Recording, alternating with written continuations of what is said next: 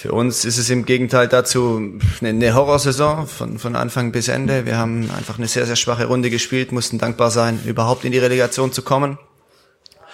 Dass es jetzt so endet, ist, ist, ist brutal natürlich, ist, ist ein Rückschlag, ist der, der Tiefpunkt natürlich jetzt auch für uns. Ähm, ich ja, die letzten fünf Wochen schon nochmal versucht, eine Dynamik reinzukriegen. Es, wir haben genau ein Spiel verloren in den letzten fünf Wochen, aber mit heute natürlich auch eins zu viel unentschieden gespielt. Hätten wir es geschafft, vielleicht aus der Halbzeit in Führung zu gehen, hätte sich der Knoten etwas gelöst, trotzdem übers Jahr gesehen, ähm, war das natürlich wesentlich zu wenig.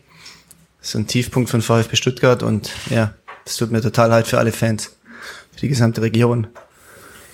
Ähm, ja, ich wünsche mir einfach, dass der VfB wiederkommt. Danke. Herzlich willkommen zu STR. Mein Name ist Ricky und mit mir in der Leitung der Sebastian. Guten Abend, Sebastian. Guten Abend aus der zweiten Liga. ja. Ich dachte, ich, ich bring's gleich mal am Anfang, dann ist das ist der, der Elefant aus dem Raum. So. ja, ich glaube, man kommt fast nicht drum rum, wenn man sich intensiv mit dem VfB beschäftigt dann stolpert man zwangsweise über dieses Thema. Irgendwas war da, ja. Ah, aber ich muss dir ganz ehrlich sagen, so richtig verarbeitet habe ich das Ganze noch nicht, wie wahrscheinlich die meisten Fans, bin ich irgendwie schon noch ein bisschen fassungslos. Ja, also ich, ich, ich bin jetzt mal ganz ehrlich, ich habe wirklich nicht damit gerechnet, dass der VfB absteigt. Ja, also wenn wir hier Podcast-Folgen aufnehmen, dann mag sein, dass man sich mal nicht so sehr aus dem Fenster lehnt oder hier und da mal was überspitzt oder so. Im Prinzip sage ich immer genau das, was ich denke. Aber als wir den Daniel zu Gast hatten vom Textilvergehen, wollte ich jetzt nicht so arrogant auftreten und sagen, ja, Leute, also jetzt mal ganz ehrlich, ihr seid ein mittelmäßiger Zweitligist. Wir sind echt nicht gut, aber also mittel, mittelmäßigen Zweitligisten, den hauen wir schon noch irgendwie weg. So, aber das war ehrlich gesagt das, was ich dachte. Ja, weil alles, was ich von Union gesehen habe in der Zweitligasaison, das hat mich nicht sonderlich eingeschüchtert. Das habe ich höchstens auf dem Hannover-Nürnberg-Niveau gesehen. Und ja, dementsprechend war ich wirklich schockiert, äh, dass, es, dass das nicht gereicht hat. Das Hinspiel habe ich für mich, kann ich ja vielleicht auch noch mal aus dem Nähkästchen aber, äh, ähm, erzählen, so verarbeitet, dass ich gedacht habe, ja okay, sind wir mal ehrlich, das war eine Standardsituation, die Union für sich genutzt hat. Und äh, davor war es ich würde mal sagen, so eine Unkonzentriertheit direkt nach Wiederanpfiff, nachdem man in Führung gegangen ist. Also ich möchte es damit nicht entschuldigen, aber ich konnte es mir so ein bisschen erklären und habe mir das auch ein bisschen schön geredet, muss ich ganz ehrlich sein. Also habe schon so ein bisschen gedacht, ja, das, das, das, das, das klappt in Berlin, wird das klappen. Die Jungs sind Profis seit vielen Jahren, haben Weltmeisterschaften gespielt, Champions League Auftritte hingelegt, die werden da in Berlin zumindest mal den Druck so aufrechthalten können, dass Union vielleicht irgendwann den entscheidenden Fehler macht, weil dass die sich keine großen Chancen herausspielen können, das wissen wir ja jetzt nach 34 Spieltagen, beziehungsweise inzwischen nach 36. Aber dass das wirklich noch nicht mal dazu reicht, einen mittelmäßigen Zweitligisten in die Bredouille zu bringen, das hat mich schockiert und das wirkt auch noch extrem nach, weil das ist, ja, das ist etwas mit, damit habe ich nicht gerechnet. Ich weiß nicht, wie es dir ging vom Fernseher. Nee, absolut. Also Union Berlin hat das bestätigt, was du halt auch äh, ähm, in deiner Recherche in der zweiten Liga äh, herausgefunden hast. Die sind halt äh, ja ein, ein guter Zweitligist, aber bringen ja auch jetzt nicht überraschende Spielideen oder sonst was äh, rein. Ähm, aber wir hatten uns irgendwie vor, oh, vor 10, vor 15 Folgen irgendwann gesagt, wenn halt der VfB auf einen Gegner trifft, der 100 Prozent oder 120 Prozent Mentalität und Einsatz äh, an den Tag legt, dann wird es für den VfB schon schwierig. Und das hat sich in Berlin wieder gezeigt. Also ne, ähm, für, für Union standen halt elf Spieler auf dem Platz, bei denen jeder mit 100 Prozent aufsteigen wollte.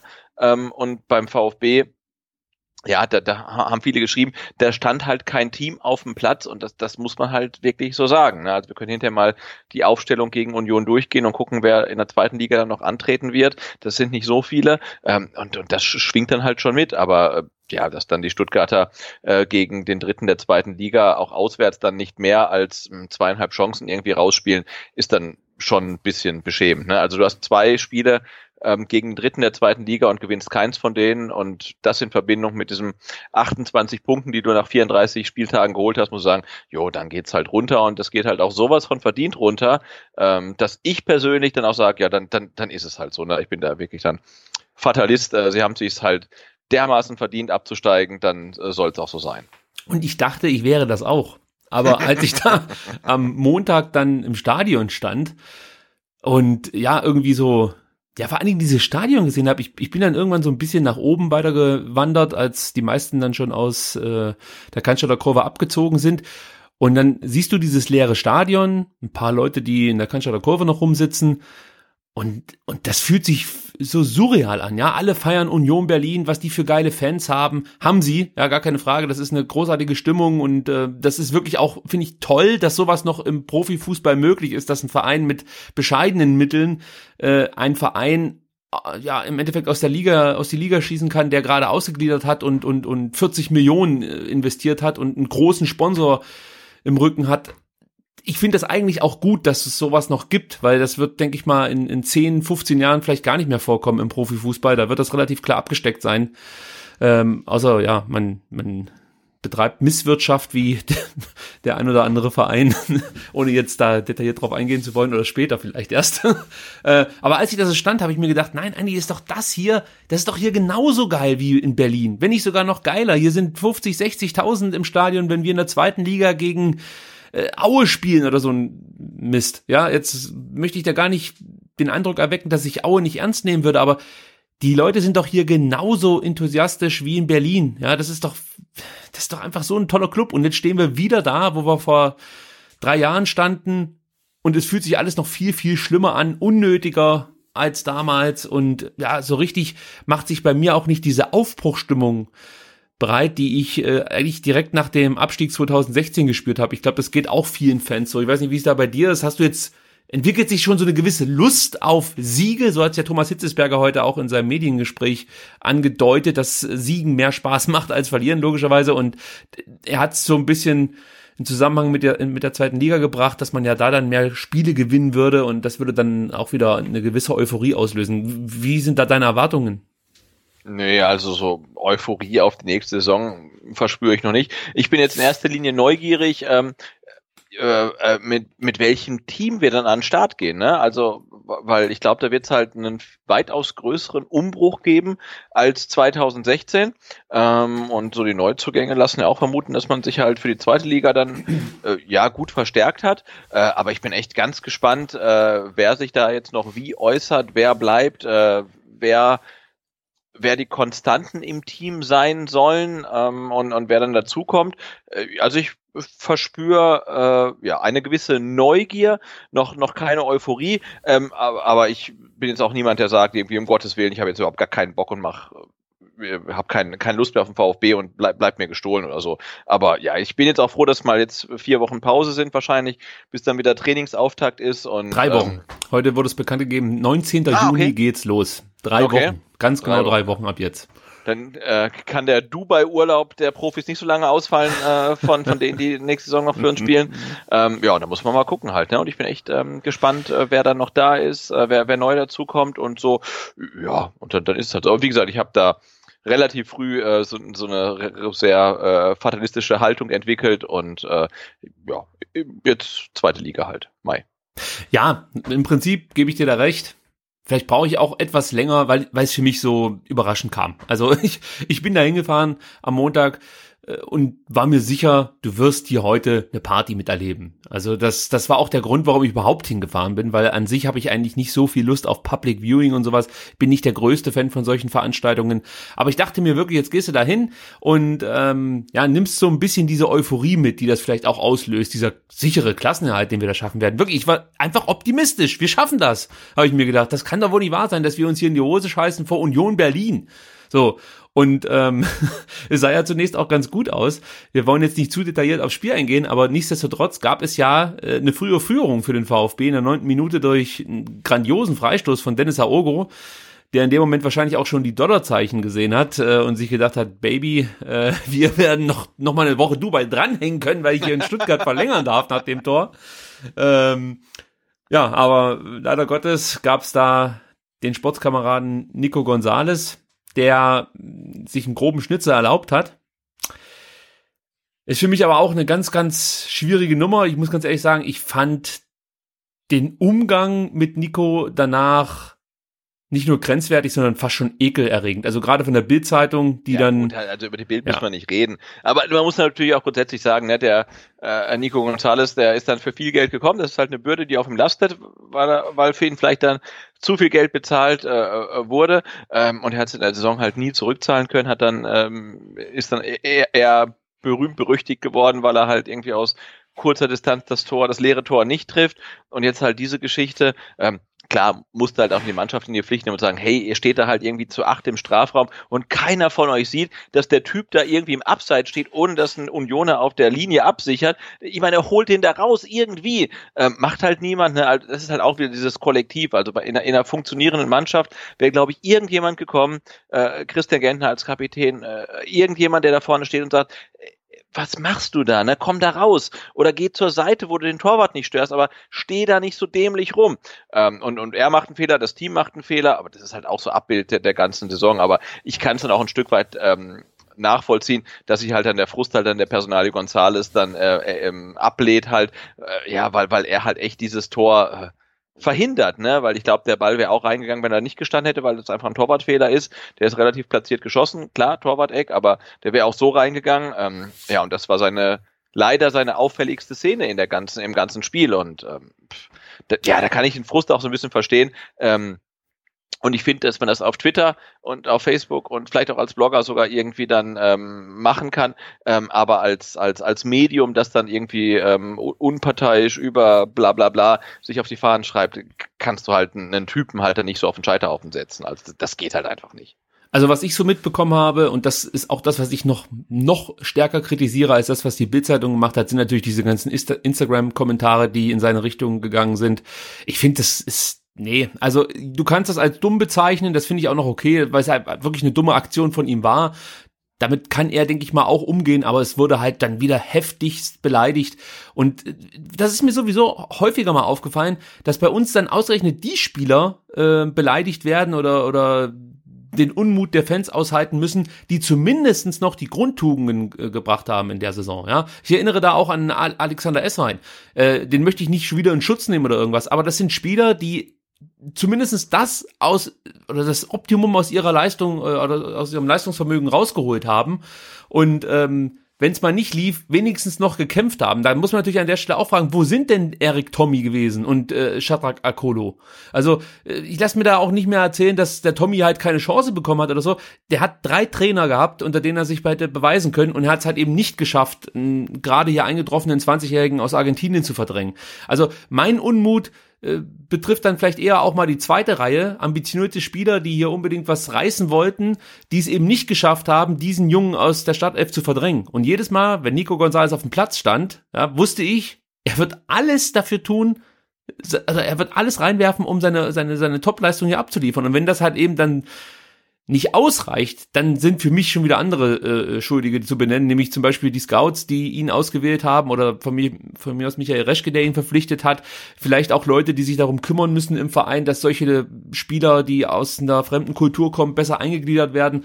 Solche nehme ich damit in die Pflicht, aber ich finde, einen 20-Jährigen da jetzt für verantwortlich zu machen, dass der VfB absteigt, äh, find, das finde ich einfach nicht richtig. So geht man nicht mit jungen Spielern um. Ja, im Gegenteil. Ich finde, da äh, sollte man noch viel mehr Kritik an den gestandenen Spielern üben, die die auch seit vielen Jahren hier sind und sich gerne abfeiern lassen, wenn es funktioniert, aber in den dunklen Stunden dann vielleicht nicht die Eier in der Hose haben, vor ein Mikrofon äh, sich zu stellen. Natürlich nehme ich da Ron-Robert Zieler raus und auch Christian Gentner, die sich wirklich immer wieder bereitwillig auch jetzt nach dem Abstieg gestellt haben. Aber da gibt's auch andere Spieler, die eben nicht die Eier in der Hose haben äh, und die könnten sich dann vielleicht eher vor, den, vor die jungen Spieler stellen. Ich sehe es halt so, guck mal, wir, wenn die einzige Identifikationsfigur neben Thomas Hitzesberger, ja, der U19-Trainer ist, ja, den vor einem Jahr noch, noch nicht mal jemand kannte, der hier seit dreieinhalb Jahren oder so im Verein ist, von den Kickers kam, wenn das unser, unser Anker ist für alle Fans, dann weißt du doch eigentlich, was die Stunde geschlagen hat.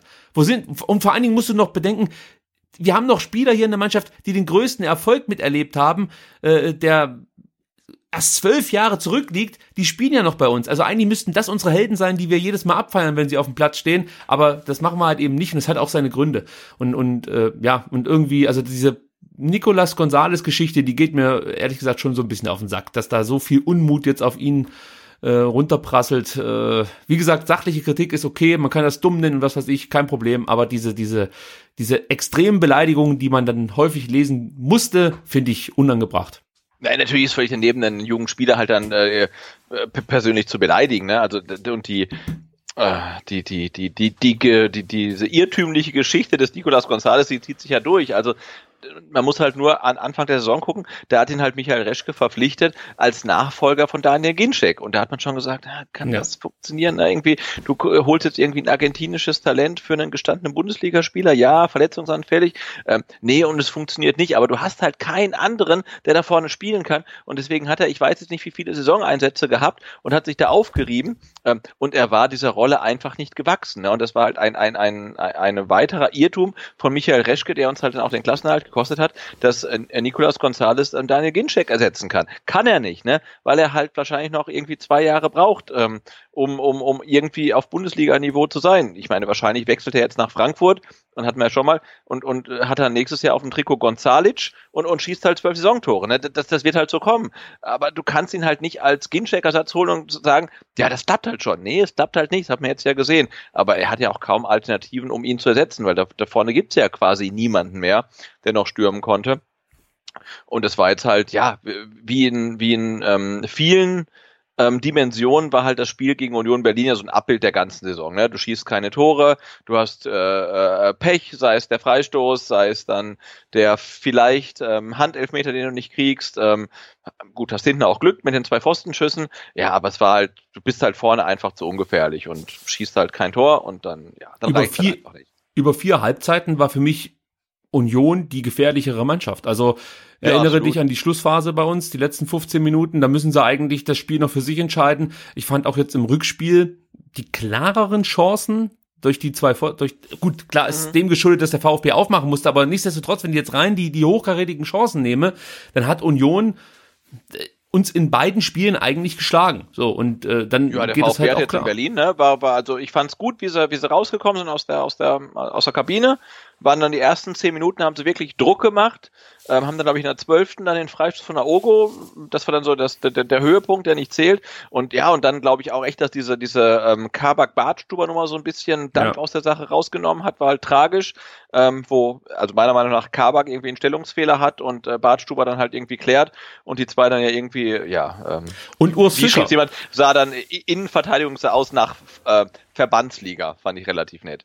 Ähm, und du musst auch Urs Fischer erwähnen, der umgestellt hat nach 15 Minuten und gemerkt hat, dass seine Mannschaft Probleme hat mit dem Druck, den der VfB aufbaut. Äh, und, und die Mannschaft an sich wird natürlich auch sehr nervös gewesen sein, als sie ins Spiel gegangen sind. Und dann kriegst du gleich dieses vermeintliche Tor. Es wird aberkannt, das gibt dir wieder Aufwind. Und wie gesagt, mit einem paar taktischen Kniffen hat Urs Fischer dafür gesorgt, dass seine Mannschaft ein bisschen stabiler steht, dem VfB den Zahn zieht. Also auch da Props an den Trainer, den ich ja auch schon äh, vor zwei Ausgaben mal gelobt habe. Der es ist, es ist ein guter, es ist einfach ein guter Trainer, der hervorragend da irgendwie in dieses Chaos nach Berlin passt mit seiner etwas ruhigeren, äh, typischen Schweizer Art, möchte ich mal so sagen. Also da habe ich auch einen Hut gezogen. Schweizer Trainer. Ja, bestimmt, aber die kommen ja nicht in Deutschland an. ich will gerade irgendwie, aber ich glaube auch Martin Andermatt hat hier irgendwie Erfolge oder so, ne? Also ich glaube, alle, die hier dann irgendwie bei uns dann äh, an die Öffentlichkeit kommen, die sind alle gut, ne? Das ist echt äh, schon, schon. Ähm, also sie, sie haben so, eine gewisse, so einen gewissen Charme auch immer. Ja, äh, total, das, Dialekt ja, und so, das ist halt schon sehr nett. Ja. Also genau wie, wie, wie, wie, wie Trainer aus den Niederlanden oder so. ja. Hat, hat Übrigens, noch ein Nachtrag zu Nico Gonzalez. Der hat 33 von 37 möglichen Pflichtspielen gemacht. So. Ja, ja, und, und, und also wenn du mich fragst, viel zu viel. Äh, also nicht, weil du, weil bin ich sofort bei dir, aber du hast es ja im Endeffekt schon gesagt. Wo, wo sind denn die Alternativen gewesen? Genau. Ja, das, ist doch. Denn er wäre einer seine erste Bundesliga-Saison, muss sagen, hey, der wird immer in der 60. für Daniel Ginczek eingewechselt, damit er sich nicht verletzt oder so, ne? Und ja. dann musste halt, dann, dann läuft es halt am Anfang kacke und dann musste er halt jedes Spiel machen, weil auch die in der Vorbereitung relativ gut war und dann spielt er halt immer und reibt sich da halt irgendwie gegen die ähm, Innenverteidiger auf, die halt 20 Kilo schwerer sind und zwei Köpfe größer. Ja, das ist halt nicht gut, ne? Und ich glaube, der könnte noch was werden, aber wie man jetzt hört, ist er jetzt ja quasi auch schon mit einem Bein weg. Also beim VfB wird nichts mehr werden, dann vielleicht irgendwo anders. Ähm, aber ja, ich, einfach eine Fehleinschätzung, ihn als Ersatz für, für Ginczek ähm, zu sehen. Er wäre eine Ergänzung gewesen, Nummer drei im Sturm oder Nummer zwei, wenn du halt nur mit einem Stürmer spielst. Ähm, aber so, wie er dann halt ähm, eingesetzt werden musste, aufgrund von mangelnden Alternativen, das, das war halt zum Scheitern verurteilt. Was ich heute mal gemacht habe, äh, weil ich natürlich überlegt habe, was besprechen wir heute in dieser Sendung? Normalerweise haben wir ja immer schon relativ ähm, klare Idee, wie wir die Sendung so ungefähr durchziehen. Und, Echt, ist das so? Naja, wir hangeln uns an so, an so ein paar wichtigen Punkten, ob das jetzt das ja, Spiel natürlich. ist oder News ja. oder so, so meine ich das. Aber diesmal habe ich wirklich das Problem gehabt, dass ich so richtig, also es gibt natürlich tausend Sachen, die man besprechen kann, aber irgendwo ist man es natürlich auch leid, immer wieder die gleiche Scheiße zu erzählen äh, und sich über das Gleiche aufzuregen. Ähm, aber was, was ich gemacht habe heute Mittag war, ich habe mir mal angeschaut, wie der oder die Startelf aussah in den letzten fünf Spielen der vergangenen Rückrunde. Das waren ja die fünf ungeschlagenen Spiele mit dem mhm. Höhepunkt äh, das, das 4 zu 1 in München. Und dann habe ich einfach mal so überlegt, okay, wenn ich das jetzt mit der aktuellen Mannschaft vergleiche, was ist da schiefgelaufen? Und wenn man da mal so guckt, fällt für mich als erstes auf ein ganz, ganz wichtiger Faktor, der, glaube ich, in der Nachbetrachtung bislang noch gar nicht so zur Sprache kam, ist die Personalie Holger Badstuber ja, der einfach ein ganz, ganz wichtiger Stabilisator war in diesen letzten Spielen in der Rückrunde für Taifun Korkut. Und im Nachhinein kann man vielleicht darüber diskutieren, dass man Bartstuber zu schnell geopfert hat. Weil, weil Holger Bartschuber war nicht nur ein guter Innenverteidiger in der Rückrunde, sondern er war auch ein ganz wichtiger Faktor in Sachen Spielaufbau von hinten raus. Ja, also das war einfach jemand, der gute Bälle gespielt hat, der bei Eckbällen natürlich auch immer wieder mit nach vorne gehen konnte. Und wenn er auch nicht jedes Mal getroffen hat, sorgt er immer so ein bisschen für, für Unruhe, sage ich mal, im gegnerischen Strafraum, was ja auch schon viel ausmachen kann und andere Spieler können davon profitieren.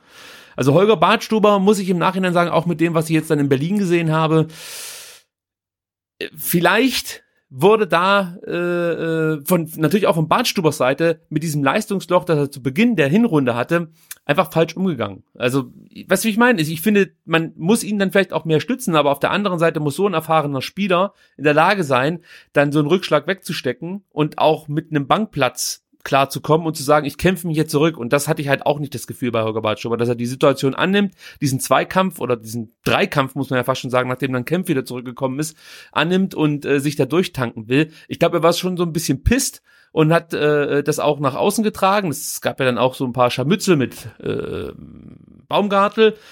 Äh, und dann kam für ihn natürlich das große Problem Weins hier, hier nach Stuttgart, mit dem er sich ja auf Schalke schon überhaupt nicht verstanden hat. Und es gab dann so einen Waffenstillstand, möchte ich es mal sagen. Aber eigentlich, glaube ich, war für Holger klar, unter Weinziel werde ich hier nicht viele Spiele machen. Und ähm, ja, auch da muss man natürlich wieder fragen, ist das die richtige Einstellung, dass du dann sagst, naja, dann, dann akzeptiere ich meine Rolle, so möchte ich es mal sagen. Also, ich weiß nicht, wie du es siehst, aber ich glaube, Holger Bartstuber, dass er weggefallen ist, das konnte nicht so, muss man ja so sagen, dass er weggefallen ist, das konnte nicht so richtig aufgefangen werden, gerade was die Stabilität im Allgemeinen der Abwehr angeht. Ja, ich weiß nicht, spielerisch, taktisch bin ich mir nicht sicher, aber ich glaube, sein Problem war nicht äh, Markus Weinzel, sondern äh, sein Problem war mehr Osan Kabak, der dann halt in der Winterpause kam und jedes ja. Spiel dann gemacht hat und auch richtig gut gemacht hat, wo er sich dann qualitativ nicht mehr durchsetzen konnte. Und ähm, ich glaube, das muss man so ein bisschen unterscheiden oder ein bisschen zweiteilen. Ne? Also Holger Bartstube abseits des Platzes mit, ich kriege einen Vertrag bei einem äh, Champions League-Kandidaten oder Champions League-Teilnehmer, ach nee, klappt doch nicht, ach komm, dann bleib ich beim VfB, ist auch nicht so schlecht, ist das eine, hasse ich, ne, finde ich total daneben. Ähm, aber wenn du ihn halt äh, in Berlin gesehen hast und er steht in der Startelf und äh, nach zwölf Minuten ähm, ja rumst er halt mit Kabak zusammen und spielt dann halt weiter mit, ich weiß nicht, ähm, Platzwunde, Gehirnerschütterung, Schädelbruch. Also um es mal klar zu sagen, das ist scheiße. Also eigentlich sollten die zwei Kabak und Bartstuber sahen beide nicht so aus, als ob sie noch weiter auf dem Fußballplatz stehen sollten. Ähm, und man sollte sie nicht dafür feiern, dass sie es weitermachen ähm, und man sollte auch dann den Trainer nicht dafür feiern, dass er sie nicht runternimmt, weil eigentlich müssten beide dann sofort nach dem Zusammenprall erstmal ähm, untersucht werden, ob sie überhaupt noch äh, spielfähig sind. Sie haben dann durchgespielt, okay, ähm, aber es, es zeigt zumindest mal auch bei Holger Bartstuber seinen, seinen Willen, halt das Ding durchzuziehen ne? und dann auch in den letzten äh, zehn oder fünf Minuten dann als Mittelstürmer und er hat sich ähm, da aufgerieben, hat kein Kopfballduell gescheut, ist mit seinem blutigen Turban in jeden Luftkampf hochgestiegen, hat dann, ähm, ich weiß gar nicht wann, irgendwie in der 70., 80. dann noch von ähm, von, von Andersen nochmal einen Ellenbogen abbekommen, hatte dann noch irgendwie unterm Auge einen blutigen Cut. Also der schont sich da nicht. Ähm, und also was er abseits des Platzes dann macht und taktiert und hm, mag ich nicht. Ähm, aber wenn du ihn auf den Platz stellst, dann gibt er schon sein Bestes. Das ändert nichts dran, dass er halt am Anfang der Saison verheerende Fehler gemacht hat. Ja. Ähm, aber ich glaube, er ist dann so ein Spieler, der hilft dir halt in so kritischen Situationen, kann er dir, dir weiterhelfen. Mir, mir ging's, und, Sebastian, das ja, grundsätzlich würde ich sagen, das war, war halt das Problem. Also äh, ich hatte glaube ich schon mal äh, so, so, so postuliert als Theorie. Ähm, äh, Osan Kabak ist schuld, dass wir abgestiegen sind. Das klingt jetzt ganz furchtbar, ähm, aber wir hätten in der Winterpause keinen Innenverteidiger gebraucht, sondern wir hätten einen Stürmer gebraucht. Ja, ne? Wenn man jetzt dann die, die, die Aussagen von Mario Gomez liest, dass, dass er äh, Michael Reschke äh, gesagt hat im Winter, hey, äh, ich, ich, ich, mehr oder weniger, ich bring's nicht mehr, hol noch irgendjemanden, der uns hilft. Und Reschke sagt, äh, nee, ich hol den Kabak, weil der ist geil und den hol ich für die Innenverteidigung, das ist total gut. Und du hast da halt mit, mit, mit Bartstuber und Kempf und Pavard ähm, und Baumgartel hast du schon richtig gute Leute. Wir hätten halt Osan Kabak nicht gebraucht. Also der, der hat uns ja begeistert, gar keine Frage. Aber jetzt macht er halt irgendwie 17 Spiele und dann geht er wieder.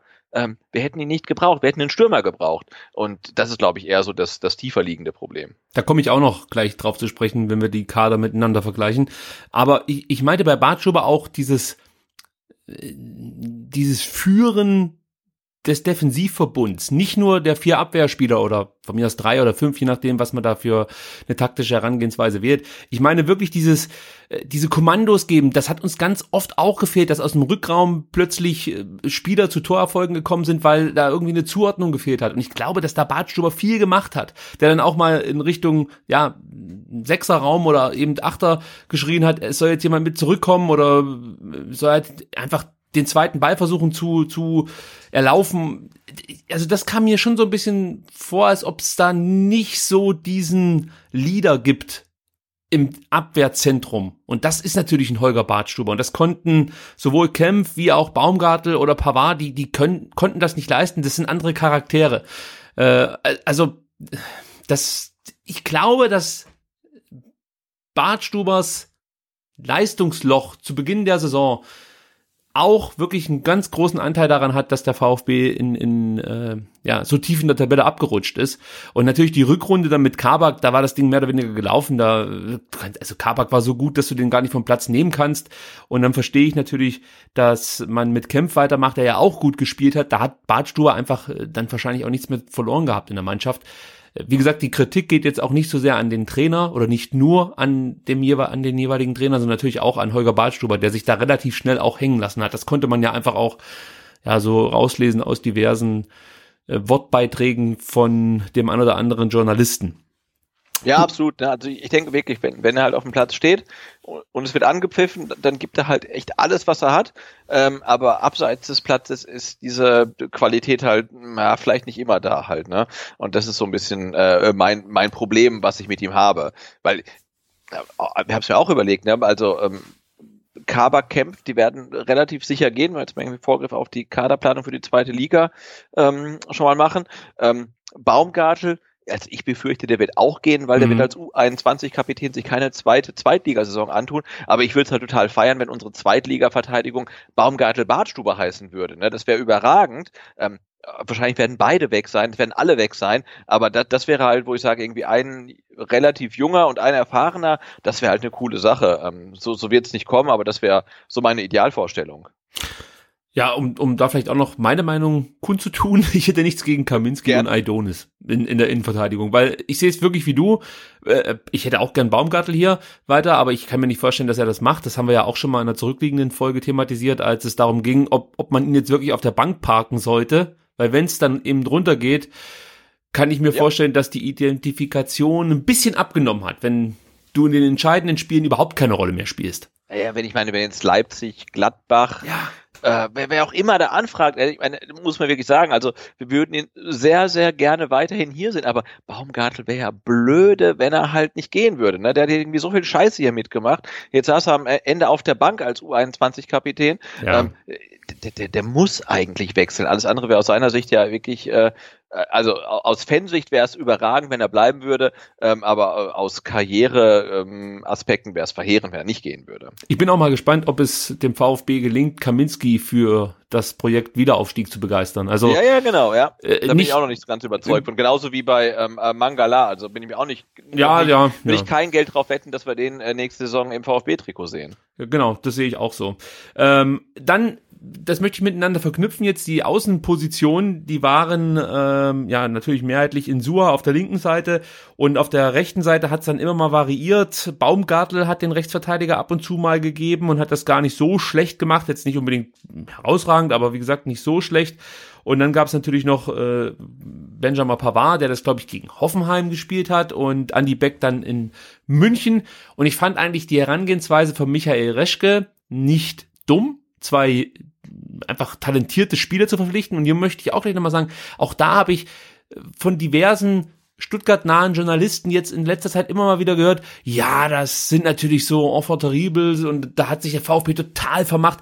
Leute, ihr habt alle diese Transfers abgefeiert. Ich übrigens inklusive, ja, aber ich habe halt nicht diese Quellen oder diese Verknüpfungen, wo ich da mal nachhaken kann, was wird über diesen Spieler erzählt oder so, sondern nicht alles, was ich in Erfahrung bringen kann, steht in irgendwelchen Foren und du weißt nie, wer das gerade reintippt. Aber ich gehe mal davon aus, dass man als Journalist diverser Blätter äh, bessere Möglichkeiten haben sollte, sich über Spieler zu informieren. Und ich gehe auch davon aus, dass das gemacht wurde. Und da hörte man dann immer einhellig von diversen Medien, grandiose Transfers. Ganz Europa beneidet uns um diese Transfers. Und jetzt stehen alle da und zeigen mit dem Finger äh, mehr oder weniger auf Reschke, der sich viel hier hat zu Schulden kommen lassen, gar keine Frage und sagt, ja, das, hat, das muss man doch kommen sehen. Das sind doch absolute Chaoskinder, die ihr euch da verpflichtet habt. Fuck you, ohne Scheiß. Also so viel Ehrlichkeit sollte man als Journalist dann auch äh, noch haben, um zu sagen, okay, das haben wir alles komplett falsch eingeschätzt. Es gab diese Äußerungen von Journalisten, die gesagt haben, wir haben es falsch eingeschätzt, aber es gibt genauso viele, die sich jetzt hinstellen und sagen, das haben wir eigentlich alles kommen sehen, was hier schiefgegangen ist. Und vor allem, wie gesagt, mit diversen Spielern.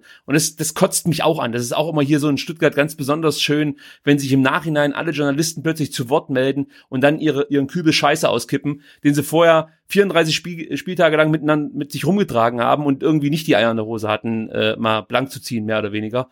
Also das, das geht mir auch noch ein bisschen auf den Sack. Aber im Prinzip, weiß ich nicht, wie du es siehst, aber ich fand die, die Herangehensweise mit zwei jungen, talentierten Außenverteidigern und eben mit diesen erfahrenen Insua und Beck, die ihre Leistung einfach immer abrufen oder abgerufen haben in der Rückrunde, äh, fand ich eigentlich völlig okay und, und ja, hatte auch große Hoffnungen. Denkt man, dir ging's da ähnlich. Ja, wir hatten schon ein paar Mal, ne? Also das Konzept Reschke hätte auf, aufgehen können. Du hast zwei Erfahrene, die in der letzten Saison ihre Leistung gebracht haben, du holst halt zwei Junge, ähm, die den Druck machen können und sie eventuell verdrängen können. Das hat halt nicht funktioniert und es hat erstaunlicherweise auf beiden äh, Seiten nicht funktioniert. Und ja, und, und, und gerade bei Maffeo muss man sich halt fragen, also hat er nur auf die, hat er ihn nur auf dem Platz beobachtet oder auch irgendwie so charakterlich? Also wo war da das Problem? Ähm, ja, und dann hast du halt noch Gonzales, wo, wo man dann sagen kann, okay, so nach, nach einer Saison muss ich sagen, der, der war nie in der Lage, einen Gincheck zu ersetzen. Also, ja, da gab es halt dann schon Fehler, aber diese Grundidee, halt erfahrene Spieler mit, mit jungen Talenten, denen ein bisschen Druck zu machen, ist ja nicht äh, völlig, völlig blöder. Hat halt nicht funktioniert. Was ich in dem Zusammenhang auch nicht mehr hören kann, ist, ja, das, da wird ja ein anderer Fußball gespielt in Spanien.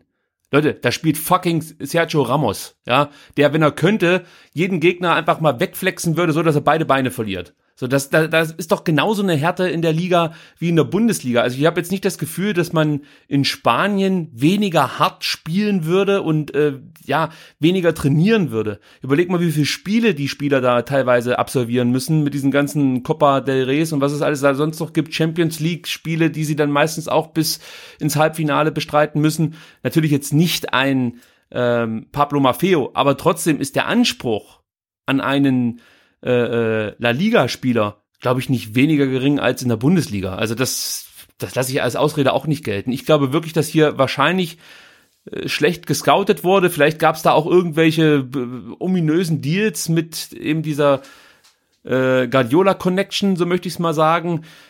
Ja, also da ja, wurden Fehler gemacht. Ich meine, jetzt kommt ja so nach und nach raus, dass, glaube ich, in, in, in, in, in jedem Vertrag, den Michael Reschke gemacht hat, irgendwie drei bis 28 Klauseln drin sind, äh, zu Ungunsten des VfBs und äh, der will es ja echt gar nicht mehr wissen. Also das, äh, Aber wundert also, dich das?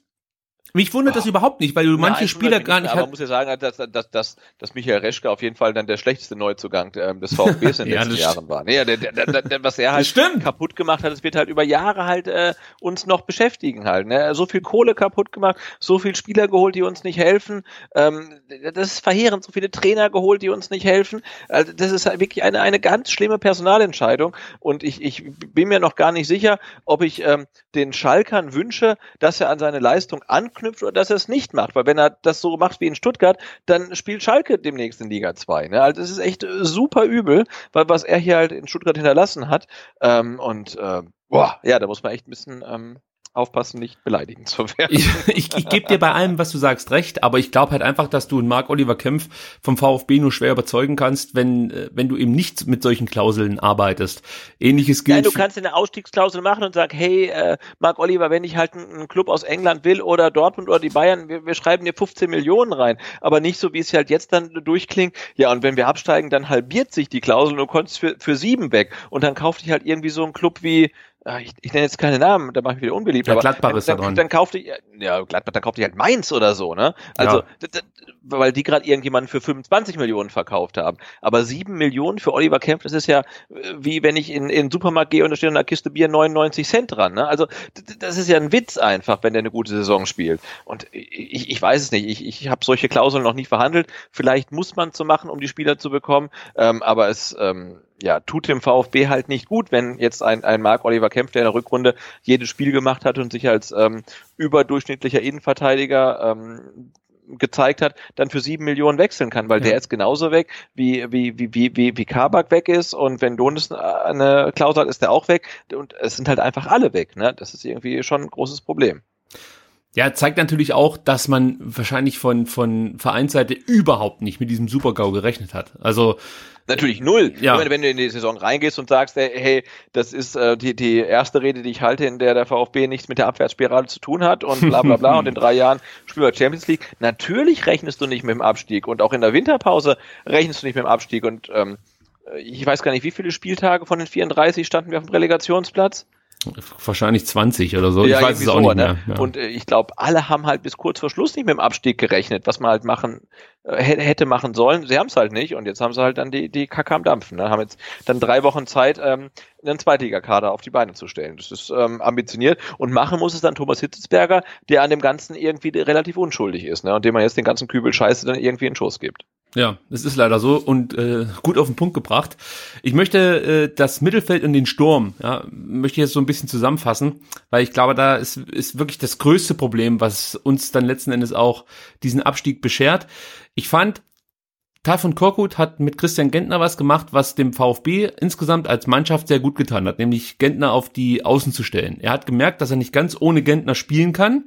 Ja, da gab es ja auch, oder zu Recht auch schon die Bewegung, dass Gentner eigentlich schon in der letzten Saison hätte mehr oder weniger so zum, zum Rotationsspieler werden sollen. Hannes Wolf hat das ja auch mal probiert, ist da auf große Gegenwehr gestoßen, um es mal vornehm auszudrücken. Aber Korkut hat gemeint oder gemerkt, dass Gentner zum Beispiel im rechten Mittelfeld durchaus immer noch seine Berechtigung in einem Bundesliga-Team hat. Denn ich fand, Christian Gentner hat in der Rückrunde gute Spiele gezeigt für den VfB und hat vor allem wieder das unter Beweis stellen können, was ihn über einen Großteil seiner Bundesliga-Karriere ausgezeichnet hat. Für mich ist Christian Gentner einfach kein Zentrumspieler, schon gar kein Sechser, sondern es ist wirklich dieser äh, klassische rechter Mittelfeldspielertyp. Also niemand, der jetzt mit Geschwindigkeit über die über die Außenheit dann kommt und äh, Tempo-Dribbling zeigt, sondern der einen relativ soliden recht, rechten Mittelfeldspieler gibt.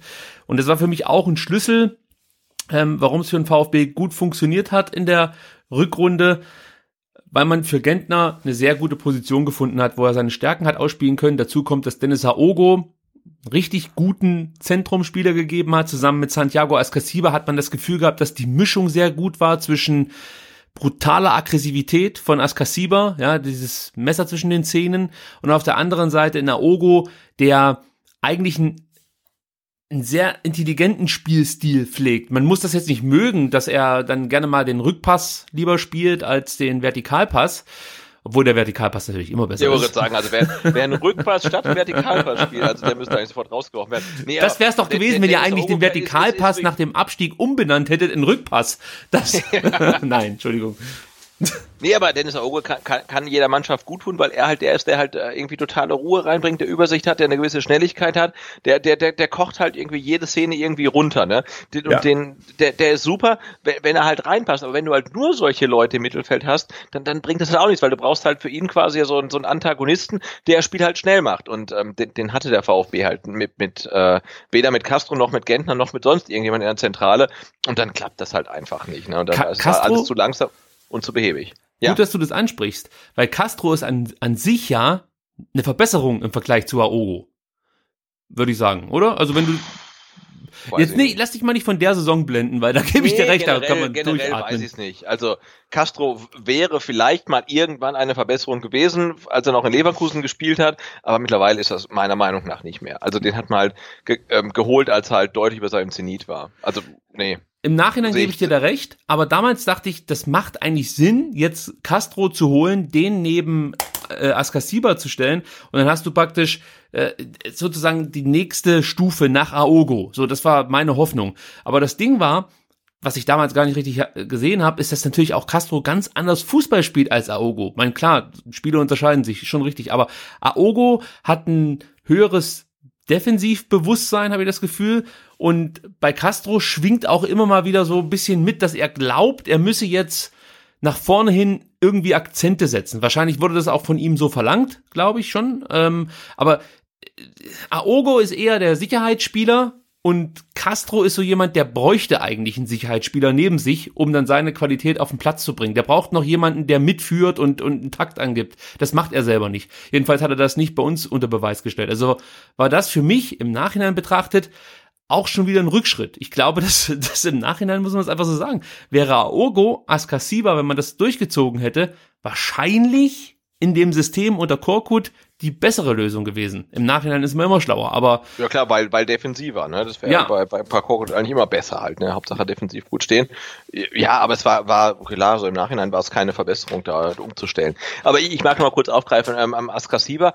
Ich meine, das war in Berlin halt von ihm sensationell, oder? Irgendwie sechs Spiele gesperrt und spielt dann nach gefühlt zwei Monaten mal wieder ein Spiel und wie der sich halt von Minute eins da rein, reingehauen hat und Fouls gezogen hat und die, die Berliner genervt hat und so weiter. Ja, da, ging mir schon wieder das Herz auf. Also ja. das ist halt so einer, den, den brauchst du halt in solchen Spielen. Deswegen habe ich es auch so ein bisschen vermisst, dass ähm, Alex Eswein nicht mehr eingewechselt wurde, weil über den kann man ja auch viel Schlechtes reden, dass er nicht kicken kann, würde ich sofort unterschreiben. Aber der bringt halt auch so das Herz mit auf den Platz, ähm, um halt da irgendwie was zu reißen. Und davon hatten wir eigentlich zu wenige. Ne? Und, äh, äh und wie, wie, wie, wie Santi dann von Anfang an da ähm, überall war und sich dann von links nach rechts durchgegrätscht hat und dann trotzdem die Freistöße bekommen hat zu seinen Gunsten, das fand ich ganz grandios. Fand ich auch, das muss man hervorheben. Askasiba hat alles reingeworfen, was nur geht. Das hat er eigentlich seit dem ersten Spiel, das er für den VfB gemacht hat. Es sind nur ganz wenige Spiele, die er wirklich nicht auf so einem kämpferisch hohen Niveau gezeigt hat. Ähm, ja, also das ist auch ein Spieler, auf den kann man stolz sein. Natürlich, mir ging das auch schon wieder auf den Sack, äh, auch hier wieder in diversen Medien, dass dann vom der Spuckprofi, oh, also so ein widerliches Gesochse, also ich kann es nicht anders sagen, aber wie kann man sich denn immer nur so, so herablassend und Ach, ist egal. Ja, aber, ist mir, nee, aber das muss ich sagen, ist mir wirklich völlig egal. Also für mich sind nee, so mir, Szenen wie, wie das Spiel in Wolfsburg, was Wolfsburg? Ja, es war Wolfsburg, ne, wo er irgendwie früh dann den Fehler macht, der zum Gegentor führt, aber dann trotzdem schon bei ja, dann irgendwie einem aussichtslosen Rückstand in der 90. oder 89. Minute dann noch den, den, den Weghorst da eben wirklich zwei Meter vom Tor mit einer Konsequenz abgerätscht halten. Also das sind halt solche, solche Leute, die du halt brauchst und von denen du mehr brauchst. Ähm, und wenn er bleiben sollte, ähm, dann äh, hole ich mir, glaube ich, alle drei Trikots in seiner Verein mit seinem Namen drauf. Also aber ich finde ihn so, so großartig, das ist äh, grandios. Aber weißt du, warum mich das so ärgert? Nicht so sehr, ich gebe dir ja recht, dass man da eigentlich dann bei diversen Zeitschriften nur noch schmunzeln sollte oder gar nicht erst lesen.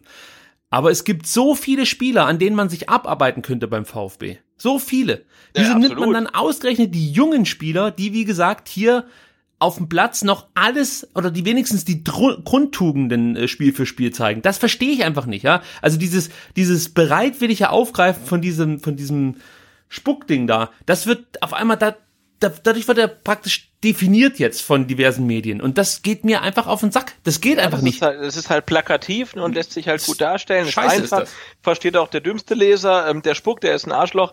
Ähm, dann, genau. Ja, und äh, ja, und dass halt andere irgendwie ähm, dann charakterlich irgendwie dann doch nochmal ähm, in einer ganz anderen Liga vielleicht spielen oder äh, egal, aber klar, das ist halt total einfach und plakativ und deswegen wird's gemacht. So, und dann kommen wir jetzt noch zu, äh, für mich den Schlüssel überhaupt, warum es in der Saison gerade offensiv nicht lief. Und das ist natürlich der Abgang von Daniel Ginzek.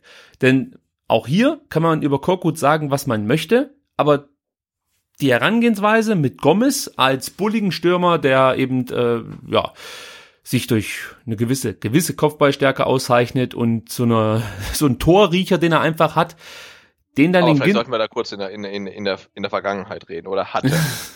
er ist immer noch einer der besten Torschützen für den VfB. ja, für, für Also- den VfB, ja gut, das, das Ja, aber ich, auf was ich hinaus will, ist, ihn so ein Daniel Ginzek zur Seite ste zu stellen, war halt einfach der Schlüssel, weil Ginzek mit seiner kompletten Art zum einen natürlich noch einen zweiten Innenverteidiger bindet, selber kopfballstark, selber relativ bullig, gleichzeitig aber auch jemand, der sich nicht zu schade ist, dann mal als rechts, rechts, rechter Mittelfeldspieler auszuhelfen und eben auch weite Wege zu gehen. Und davon hat Mario Gomez enorm profitiert. Ja, also von der Arbeit, die Ginzek geleistet hat in der Rückrunde für Mario Gomez, hat Mario Gomez massiv profitiert. Und so ein Spieler, wenn du so einen abgibst, ich kann das verstehen, vor allen Dingen, wenn der Spieler gehen möchte, okay, dann muss man so einen Spieler auch vielleicht gehen lassen. Man hat auch nicht so wenig Geld für ihn bekommen. Das ist schon nachvollziehbar. Aber dann musst du natürlich auch einen ähnlichen Spielertypen, aus meiner Sicht jedenfalls, verpflichten, um das zu kompensieren. Und das fehlte halt komplett. Also Gonzales ist ein ganz anderer Typ.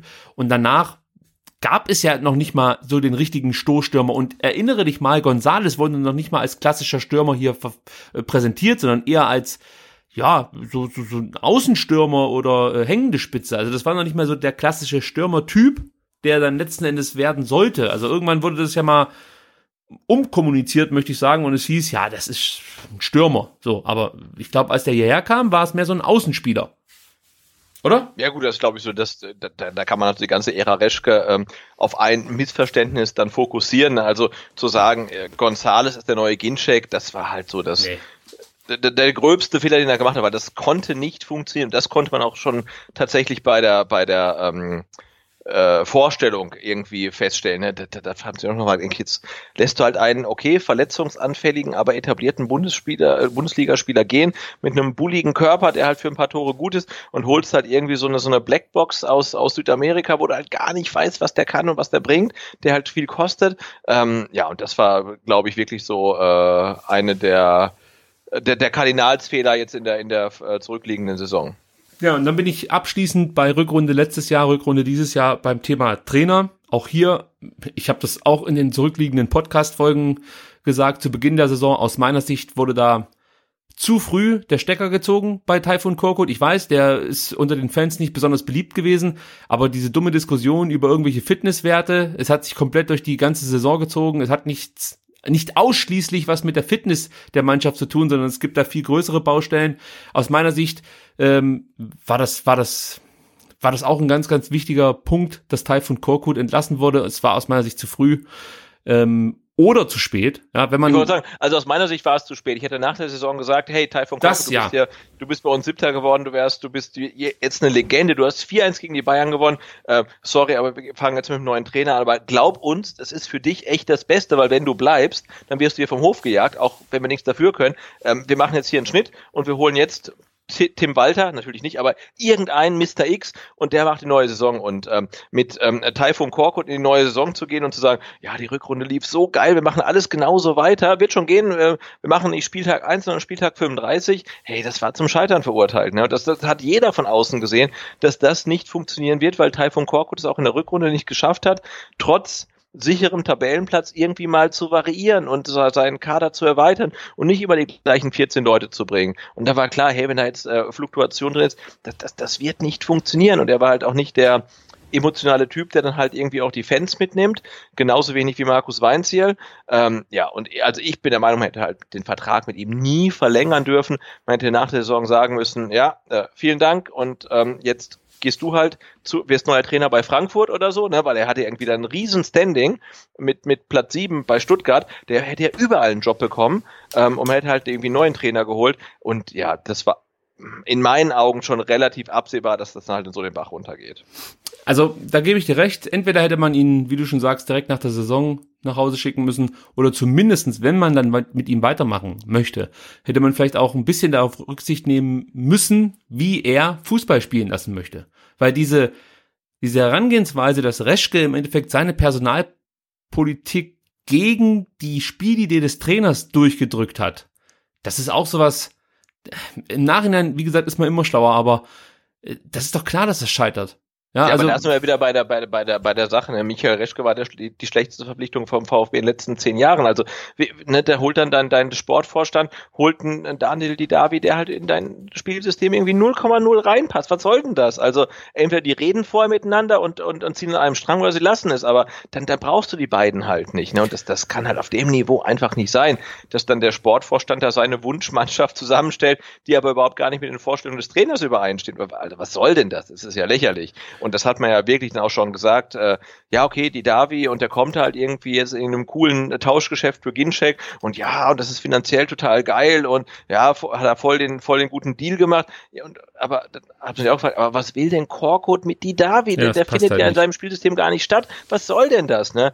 Ähm, und das ist ja das Ding. Und da muss da echt sagen, eigentlich ist es ja völlig egal, wer Trainer ist und wer Sportvorstand ist und wer Präsident ist es ist ja entscheidend, dass die drei den, den gleichen Plan verfolgen. Exakt. Und dass der Trainer sagt, hey, ich spiele das System und dann sagt der Sportvorstand oder der Sportdirektor, okay, dann holen wir die Leute, ist das okay? Und die müssen halt das als Team machen. Und das war ja bei Korkut und Reschke offensichtlich nicht der Fall, weil Reschke halt irgendwelche Spieler geholt hat, die er holen wollte, von denen Korkut gesagt hat, ja, ja vielen Dank, aber ich, ich, ich brauche den Typen gar nicht. Ne?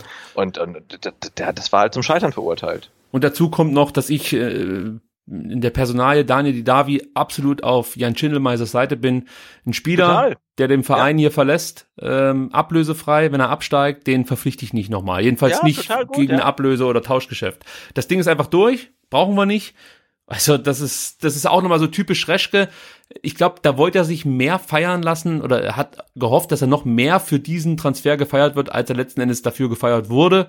Ähm, das ja, und, und du hast es auch schon wieder so richtig gesagt, der Vorstand sollte eigentlich die Idee vorgeben und äh, dann fehlt so ein ich nenne es mal Zwischenhändler, den jetzt Sven Mislintat gibt, also ein Absolut, Sportdirektor ja. oder Kaderplaner, der das dann äh, an einen Trainer weitergibt und es, es fehlte da an so vielen Stellen einfach an Kommunikation in der Planung der Saison und dann aber auch wiederum ähm, in der in der Winterpause, wo es ja auch noch Möglichkeiten gegeben hätte, etwas am Kader zu ändern. Aber auch da war ja wieder Reschke äh, so geil darauf, jetzt mit Kabak so ein Riesending abzuziehen, ja, ohne auf den Verein Rücksicht zu nehmen, obwohl die Probleme offensichtlich im Mittelfeld zu suchen waren und natürlich Oder im Sturm. Noch vorne, also wenn man jetzt halt ja. liest, ne, dass Mario Gomez sagt, er hat ja. in der Winterpause äh, Michael Reschke angesprochen, hat ihm empfohlen, einen, einen weiteren Stürmer zu holen und Michael Reschke holt dann Osan Kabak, der uns sehr viel Freude gemacht hat in der, in der, in der Rückrunde, aber der halt komplett unnötig war, weil wir halt eine gut aufgestellte Innenverteidigung hatten, auch wenn sie halt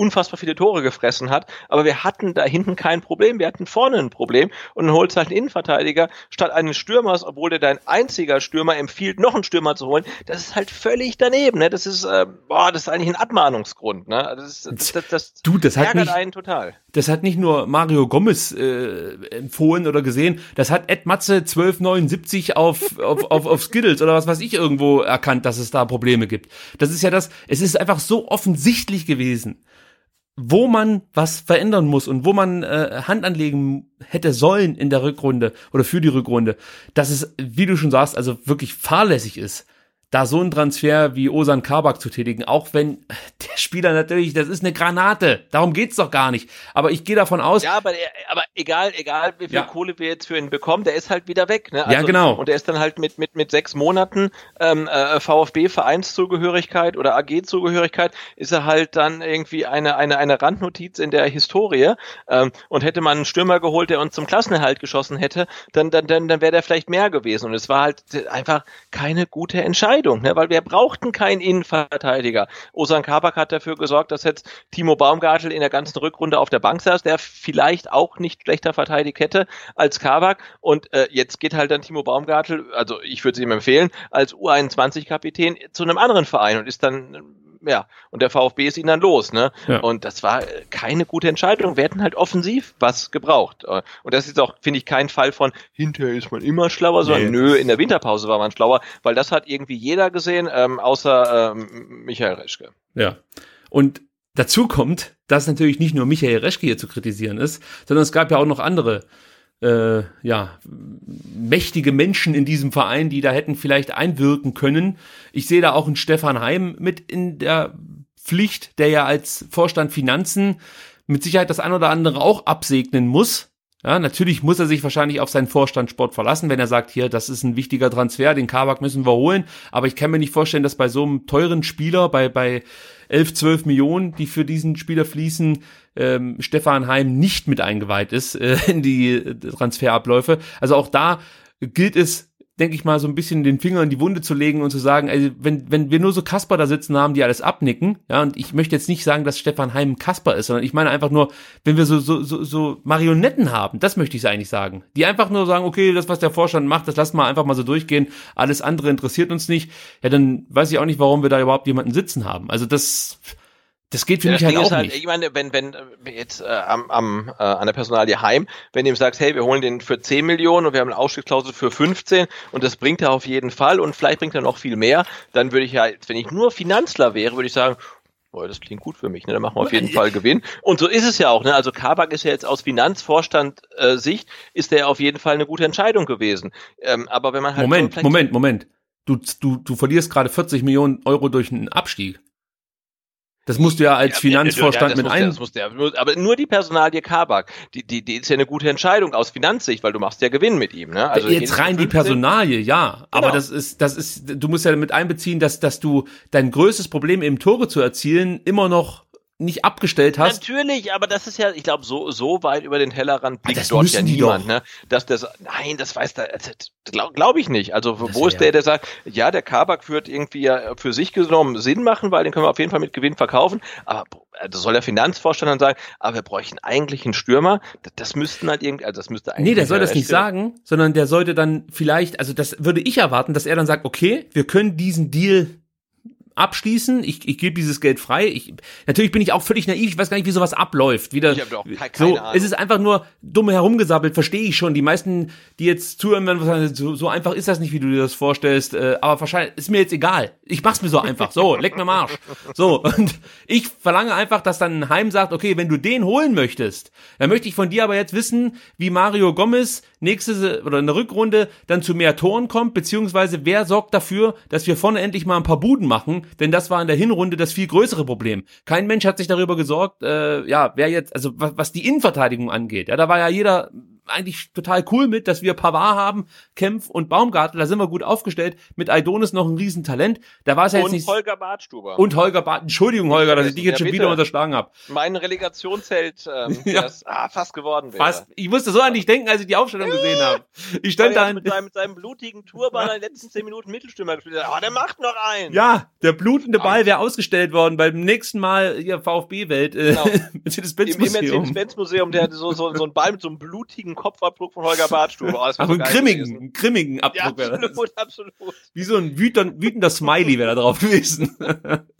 Gut, aber nein, ich verlange dann einfach, dass, dass sowas von den Vorständen thematisiert wird, beziehungsweise dann natürlich auch vom Aufsichtsrat, die ja da auch wahrscheinlich mit eingeweiht werden, die auch darüber entscheiden. Also das, da, davon gehe ich einfach mal aus, wenn du so einen teuren Spieler verpflichtest, 11 Millionen, das ist ein Viertel von der Kohle, die der Daimler gezahlt hat. Natürlich wird da ein Port vielleicht auch mal sagen, äh, oder ein Franz Reiner oder so von der Mercedes-Benz Bank.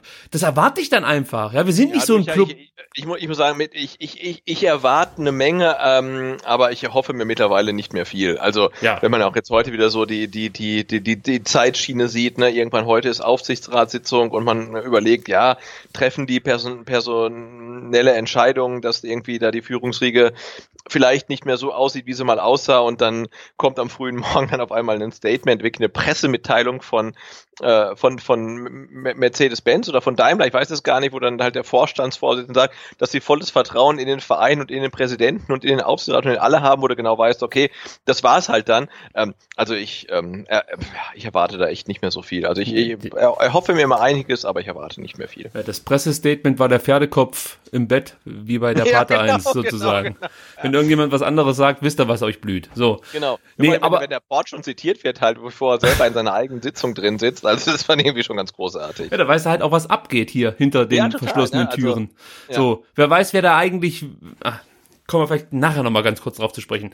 Äh, so, dann ist noch ein Vorstand, den ich auch nicht ganz so äh, einfach hier aus der, aus, die, aus, aus, aus der Nummer rauskommen lassen möchte. Und das ist ein Jochen Röttgermann, der fürs Marketing zuständig ist. Und ich habe in keiner Saison zuvor so viel Empörung und Unverständnis für Marketingaktionen miterlebt wie jetzt unter Jochen Röttgermann. Das ging schon los mit diesem komischen, komischen China-Deal, der von ihm noch nie richtig erklärt wurde. Ja, also du weißt immer noch nicht so richtig, warum machen wir das eigentlich. Ja, diese Idee mit, man würde jetzt nach China expandieren. Alter, keine alte Sau interessiert sich für unseren Bummelclub in China. Ohne Scheiß, da sind Mannschaften, die die äh, was weiß ich, die die größten Topstars Europas haben und selbst da kannst du kaum noch was abgrasen. Selbst der FC Bayern München hat da kein großes Standing im Vergleich zu irgendwelchen Premier League Clubs. Und dann kommt unser Popelverein da um die Ecke und möchte jetzt hier einen Dicken machen. Also das ist auch so ein Deal gewesen, den habe ich nicht nachvollziehen können. Dann wie gesagt diese unsägliche Wir sind Stuttgart Geschichte, die natürlich auch er zu verantworten hat und und so viele andere Marketingaktionen so viele Sachen, die den Leuten einfach zum Hals raushängen inzwischen. Auch da muss ich sagen, ja, gibt halt der Vorstand Marketing, ja, er macht noch mehr außer das, aber auch kein gutes Bild ab aus meiner Sicht. Ja, das ist, das ist halt auch einfach, das ist scheiße. Ja, genau, und das geht mir auch nicht wirklich anders. Ne? Also sei es die Wir sind Stuttgart-Kampagne, die jetzt, ja, die man wirklich eher als äh, misslungen bezeichnen muss, ähm, oder dann halt auch die ähm, Union Berlin VfB Stuttgart äh, Fanschals zur Relegation, die dann im ähm, Stadionmagazin groß beworben wurden. Und ich verstehe das schon, dass Union Berlin das macht, weil die feiern halt mit dem dritten Platz in der zweiten Liga den größten Erfolg ihrer Vereinsgeschichte. Ähm, aber der VfB feiert halt mit dem Schal die desaströseste Saison seiner Vereinsgeschichte. Und ich finde, sowas geht nicht. Und ich hoffe halt auch, dass man in der zweiten Liga dann so einen gewissen Reinigungsprozess halt auch, was diese ganze, was das ganze Selbstverständnis angeht. Denn ähm, was mir beim VfB und seinem Marketing und seiner Außendarstellung brutal abgeht, ist halt ähm, so ein bisschen Ironie ähm, und so ein Augenzwinkern und dieses selbst nicht so wichtig zu nehmen. Ähm, ich weiß nicht, ob du es gesehen hast. Ähm, Schalke hatte neulich auf seinen sozialen ähm, Medienkanälen eine, die, die Highlights der vergangenen Saison. Hast du es gesehen? Ja, da haben wir letzte Ausgabe kurz drüber gesprochen. Haben wir schon? Ja. Gott, hab ich voll vergessen. Auf jeden Fall, da kam ja am Anfang viel Spaß, dann kam das Spiel gegen Dortmund, das sie gewonnen haben, dann kam wieder viel Spaß und ähm, dann, ich habe es wahrscheinlich letzte Ausgabe schon gesagt, ähm, ich kann mir nicht vorstellen, dass der VfB sowas macht. Kann ich mir einfach nicht vorstellen. Ne? Die würden jedes kleine Tor irgendwie rausziehen, jeden gewonnenen Zweikampf, jeden Trick, jede Parade vom Zieler und daraus einen Highlight-Film stricken, der dann vermutlich viel zu lang ist. Ähm, aber so ein bisschen Augenzwinkern, sich so ein bisschen selbst auf den Arm nehmen, ähm, vermisse ich total. Und ähm, ich hatte so das Gefühl, in der letzten Zweitligasaison hatte man das ansatzweise miterleben können, weil wenn es nicht gegen München und gegen Dortmund geht, sondern gegen Aue und Sandhausen, dann wirst du halt selbst so ein bisschen selbstironisch, das ist halt so. Ähm, und ich fand es einen Schritt in die richtige Richtung. Und ich hoffe, ähm, dass der VfB das dann jetzt in der kommenden Zweitligasaison ähm, wieder so handhabt und sich vielleicht einfach nicht so ähm, ganz wichtig nimmt, wie er es bisher macht. Fast schon arrogant rüberkommt, muss man an der Stelle ja, sagen. Ja, total. Ja, also, das ist die, die, die Art und Weise, wie man dann auch mit ja, Moment mal ganz kurz. so, bitteschön. Hopp. Gibt's doch gar nicht so, das blöde Vieh und Scheiß. So, also die Katze hat sich auch wieder eingemischt und ihr wisst, mhm. wenn Olaf sich zu Wort meldet, dann ist wirklich die Kacke am Dampfen und ich kann euch sagen, er ist empeuscht. Das bedeutet, er ist empört und enttäuscht. Empört und enttäuscht gleichzeitig. Ja, empört ist Olaf. Empört und das ist ein schönes Wort. Gut, aber was ich sagen wollte, ist natürlich auch noch, noch mal so als kleiner Nachtritt in Richtung Marketing. auch da merkt man diese Arroganz, vor allem natürlich auch den, ja, ich sag mal so, Bloggern gegenüber. Und das soll jetzt nicht wieder so klingen, dass, dass alle Blogger jetzt wahnsinnig ernst genommen werden sollen und auch nicht die Podcaster oder YouTuber oder so, aber man merkt einfach, dass man da überhaupt nicht mit der Zeit geht. Und ein von mir geschätzter Mitpodcaster der Podshow aus lang, längst vergangenen Tagen hat immer gesagt, wer nicht mit der Zeit geht, nee, andersrum, doch, wer nicht mit der doch. Zeit geht, der muss mit der Zeit gehen.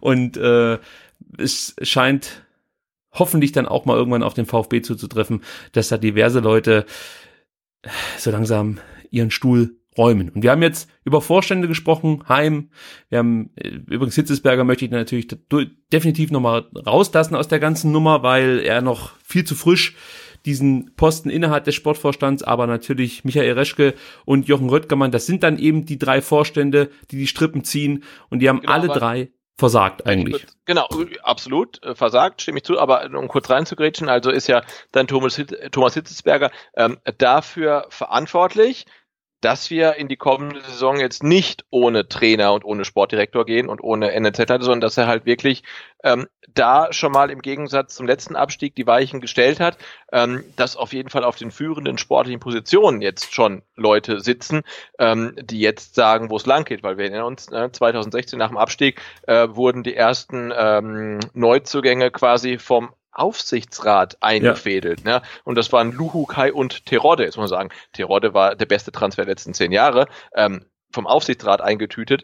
Ähm, aber ich, ich finde es gut, ähm, aufgrund der ja sehr der sehr engen Zeitschiene, dass wir zumindest mal schon einen Trainer haben ähm, und dass der ähm, Sportdirektor schon da ist und die halt jetzt wirklich nach ihren Vorstellungen auch den Kader zusammenstellen können, was ähm, beim letzten Abstieg definitiv nicht der Fall war.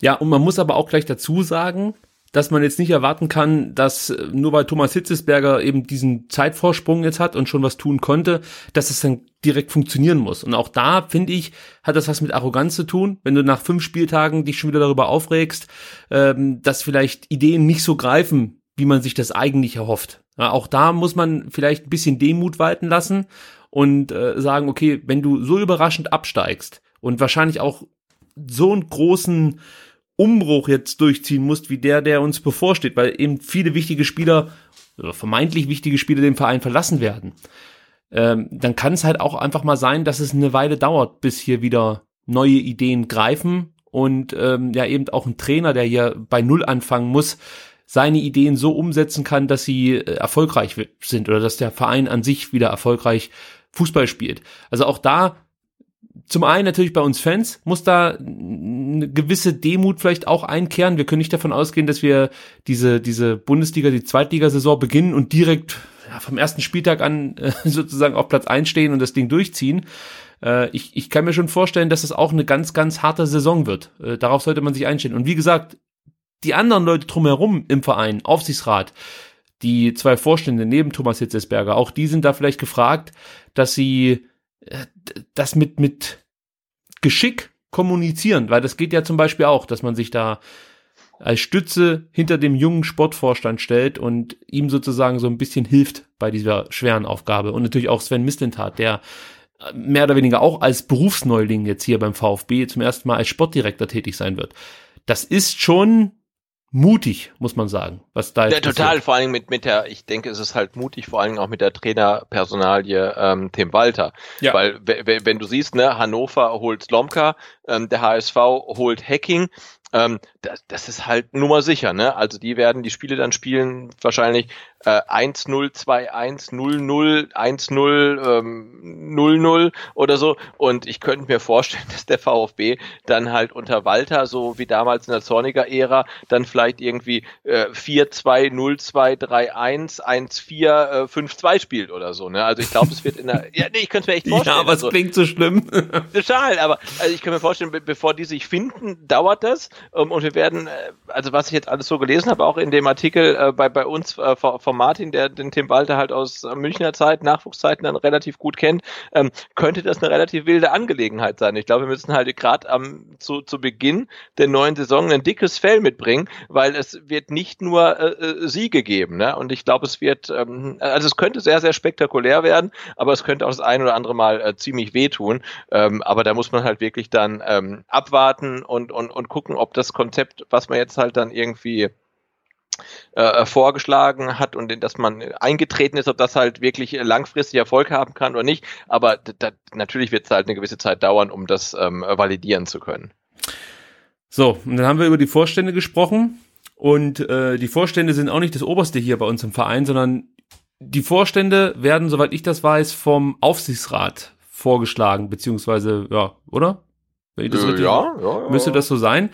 Und dann sind wir eben äh, bei dem äh, Aufsichtsrat hier beim VfB Stuttgart, der inzwischen äh, ja, also deutlich die Handschrift des Anker-Investors trägt. Natürlich ganz vorneweg Wilfried Port als ja, Daimler Personalchef, der hier seit 28.07.2014 doch relativ krass sein Ding durchzieht, möchte ich mal so sagen, und äh, im Sinne der AG, und zwar der Daimler AG, hier einiges äh, versucht voranzutreiben. Du hast Franz Reiner, der als Vorstand des, äh, als Vorsitzender des Vorstands der Mercedes-Benz Bank auch bei uns im Aufsichtsrat mit dabei ist. Also hast du schon mal zwei Leute, die einfach, wie gesagt, vom Daimler sind, wie man so schön sagt.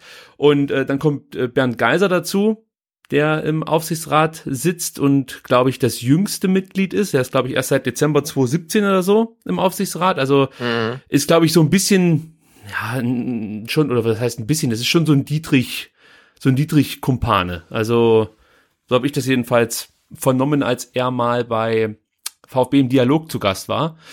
Äh, Hartmut Jenner ist auch bekannt, glaube ich. Kercher, was, wie nennt man das? Wahrscheinlich auch Vorstandsvorsitzender oder sowas. CEO oder so, ja. Ja, also auf jeden Fall ist, ist der vom Kercher sozusagen. Genau, der, der vom Kercher, Der ja. vom Kercher ist der Hartmut Jenner. Äh, und ähm, dann hast du noch ja, Hermann Ohlicher als ehemaliger Spieler, das ist dann sozusagen die Sportkompetenz. und dass man da überhaupt nichts hört, sagt eigentlich auch schon alles aus. Und Bertram Suck, der glaube ich, ja, sozusagen als Fanvertreter mit dabei ist, vom Fanclub Courage Gerlingen ist der, soweit ich das weiß. So, das ist unser Aufsichtsrat aktuell. Guido Buchwald wurde entfernt, so möchte ich es mal sagen. Äh, und wenn man sich das jetzt so anguckt, merkt man schon, dass so ein Aufsichtsrat für einen Fußballverein doch relativ wenig Fußballkompetenz im Aufsichtsrat hat. Das ist natürlich auch wieder so ein, so ein Wort, das gerne mal durchs Dorf getrieben wird. Fußballkompetenz. Wie viel Fußballkompetenz braucht denn so ein Aufsichtsrat? Wie viel Fußballkompetenz braucht so ein Verein? Und ich finde, wenn man sich mal so diese, diesen Aufbau dieses Vereins anschaut, ist halt eben der Aufsichtsrat eine ganz, ganz wichtige ein ganz, ganz wichtiges Gremium, weil die halt eben dafür zuständig sind, äh, den Vorstand zu bestellen. So, und wenn da natürlich niemand dabei ist, der so wirklich große Ahnung hat von dem Thema Sport, ist es natürlich auch schwierig, so sehe ich das zumindest, den richtigen Sportvorstand auszuwählen. Ja, es mag natürlich sein, dass jemand wie der Herr Port oder von mir aus der Herr Jenner oder so äh, ein gutes Gefühl dafür haben, wer fürs Marketing der richtige Mann ist, obwohl ich jetzt auch da das Gefühl habe, dass man da vielleicht nochmal nachjustieren könnte, aber sei es drum, ähm, das mag sein, ja, und es kann auch sein, dass die einen guten Draht zu irgendwelchen Leuten haben, die einen guten Finanzvorstand hier geben, aber wie gesagt, bei der wichtigsten Personalie unter den Vorständen, nämlich der Vorstand Sport, fehlt aus meiner Sicht im Aufsichtsrat des VfB Stuttgart jemand mit Kompetenz und Fußballkompetenz setze ich nicht gleich mit Bundesligaspielen oder so, ja. Also für mich hat zum Beispiel ein Max vom Rasenfunk auch eine Menge Fußballkompetenz. Ja, es muss, ich, was ich damit sagen will, ist natürlich nicht, dass der Max jetzt hier im Aufsichtsrat anfangen soll beim VfB, aber ich möchte damit sagen, dass es mir nicht darauf ankommt, wie viel Bundesligaspiele mal irgendjemand äh, gemacht hat, sondern dass er einfach was versteht vom Thema Fußball. Äh, und da mangelt es aus meiner Sicht dann schon sehr im Stuttgarter Aufsichtsrat. Ich weiß nicht, wie du das siehst. Äh, würdest du dir da jemanden wünschen, der ja einfach mehr Ahnung hat von, von der Materie? Oder sagst du, nee, mich interessiert das eigentlich nicht, sondern der Aufsichtsrat ist so ganz in Ordnung? Oder ja, wie, wie ordnest du das ein? Ja, ich würde mir auf jeden Fall eine bessere Mischung wünschen. Ne? Also äh, na natürlich bringt's halt nichts. Du hast halt nur irgendwelche Ex-Profis drin, die keine Ahnung vom Wirtschaftlichen haben. Aber genauso wenig bringt's halt. Du hast halt irgendwelche Leute, die sich halt in der freien Wirtschaft halt äh, jahrelang bewiesen haben, aber keine Ahnung vom Fußball haben. Also beides funktioniert nicht. Ähm, und auch eine Mischung oder eine Kombination aus beiden funktioniert nur, wenn die beiden Parteien miteinander reden. Und wenn die sich halt miteinander nicht abstimmen, dann wird es auch nicht funktionieren. Aber natürlich äh, wäre es halt wünschenswert, man hat halt eine gesunde Mischung ähm, im, im Aufsichtsrat. Also auch jemanden, der dann vielleicht mal sagt, ähm, ähm, okay, äh, Michael Reschke, du willst halt 10 Millionen für einen Gonzales ausgeben und das soll der Ersatz äh, für einen Ginczek sein, aber ist das wirklich zielführend? Das ist jetzt vielleicht auch relativ viel verlangt, ähm, aber man wünscht sich halt schon einen Aufsichtsrat, der vielleicht nicht nur auf die Zahlen guckt, äh, bevor er seine Unterschrift runtersetzt, sondern halt auch mal so ein bisschen die Dinge hinterfragt. Und das scheint beim VfB gerade äh, nicht der Fall zu sein oder traditionell nicht der Fall zu sein äh, weil es wohl so ist, dass der, der Aufsichtsrat halt äh, traditionell äh, sehr wirtschaftsorientiert ist einfach. Ja, du bräuchtest neben Wilfried Port, der für mich so ein bisschen das Gesicht des Aufsichtsrats ist, bräuchtest du praktisch jemanden, der ähm, das Gegengewicht in Sachen Sport stellt. Ja, ich weiß genau, natürlich nicht. Das war ja, ja, das war ja vielleicht mal gedacht, äh, Guido Buchwald. Ne? Ja, da, da war, das, da kann kannst nicht einschätzen. Will, nee, du, das, das möchte ich auch noch sagen. Das ist, das geht mir nämlich auf und sagt, dass da jetzt ständig drauf rumgehackt wird, dass der Buchwald sagt, was ihm nicht passt. Das ist genau richtig. Die sollen alle die Fresse aufmachen. Ob es ein Berthold ja, ist, ja, ein Strunz oder ein Buchwald. Das ist mir scheißegal, wie hoch der, der, außer, der außer, außer, außer Thomas Berthold, der vielleicht nicht. Ja, mir geht's doch gar nicht darum, darum, dass die Leute besonders was Intelligentes sagen müssen, sondern es geht darum, dass der Fokus aufs Wesentliche gelegt wird, nämlich eben, dass beim VfB in den Gremien hinten und vorne nicht stimmt. Darum geht's doch einfach nur, dass da einfach ein gewisser öffentlicher Druck entsteht. Jeder Artikel, der überschrieben ist mit äh, Wolfgang Dietrich macht ständig Fehler oder hat die falschen Leute im Verein oder weiß der Kuckuck was, hilft doch letzten Endes, um Wolfgang Dietrich auch, sag ich mal, der breiten Öffentlichkeit als einer der Hauptschuldigen zu präsentieren. Das ist einfach so. Die Leute lesen Zeitung, schlagen auf und sehen Thomas Berthold äh, sagt, dass Dietrich da Scheiße macht und erklärt das in relativ einfachen Worten. Und nur mal zum Beispiel, Luther Matthäus, von dem man ja viel halten, äh, oder eigentlich wenig halten kann, aber ja, genau, ja der, der, der wird bejubelt bei Von Torra für seine plakativen Aussagen das, damit holst du dann ein gewisses Publikum ab. Und, äh, ja, aber ich bin, ich, bin, ich bin froh, dass dann ähm, die VfB-Anhängerschaft nicht aus diesem gewissen Publikum besteht, sondern halt ähm, zum Großteil irgendwie äh, 85 Niveau halt irgendwie zwei Etagen drüber ist. Ne? Aber ähm, 85 Prozent haben für die Ausgliederung gestimmt. Nur mal. Ja, da, da, da, ja, ja ab, jetzt pass auf, aber ich, ich bin mir sicher, wenn du da vielleicht früher dieses Thema Dietrich deutlicher gemacht hättest, plakativer dargestellt hättest, wären es die hätten immer noch ihre Scheißausgliederung durchgebracht. Aber es wären vielleicht nicht 85 Prozent gewesen, sondern 75 oder sowas. Und dann hast du natürlich schon wieder eine andere Diskussionsgrundlage. Die stellen sich halt jedes Mal hin und sagen im Endeffekt, ja, du, was sollen wir denn machen? Die Mitglieder ja, haben doch entschieden. Ja. So, das ist doch für die die geilste Situation überhaupt für alle, die das jetzt kritisieren mit der Ausgliederung. Was ja auch stimmt, die Mitglieder haben entschieden. Das war halt ja, eben. Natürlich, ja, demokratische Entscheidung muss man akzeptieren. Ähm, jetzt kann man halt nach, nach, nach anderthalb Jahren sagen, okay, das war dann irgendwie alles nicht ganz so geil. Aber ja, ist halt so, ne? Keine Frage. So, und jetzt können wir uns darüber unterhalten, wer wäre denn ein geeigneter oder ein geeignetes Mitglied für den Aufsichtsrat und steht gleichzeitig für eine gewisse Sportkompetenz. Jetzt haben wir gesagt, Guido Buchwald, gut, das hat nicht funktioniert. Mit Sicherheit ist das auch ja, eine Frage der Eitelkeiten. Ja, also das, das setzt sich halt eben auch voraus, dass jemand, der sich hier engagieren möchte im Verein, dass der, dass er da nicht davonrennt, auch wenn es mal hart ist. Ja, also das, das kann man auch ein bisschen angreifen, dass er dann sagt, nee, jetzt höre ich hier auf.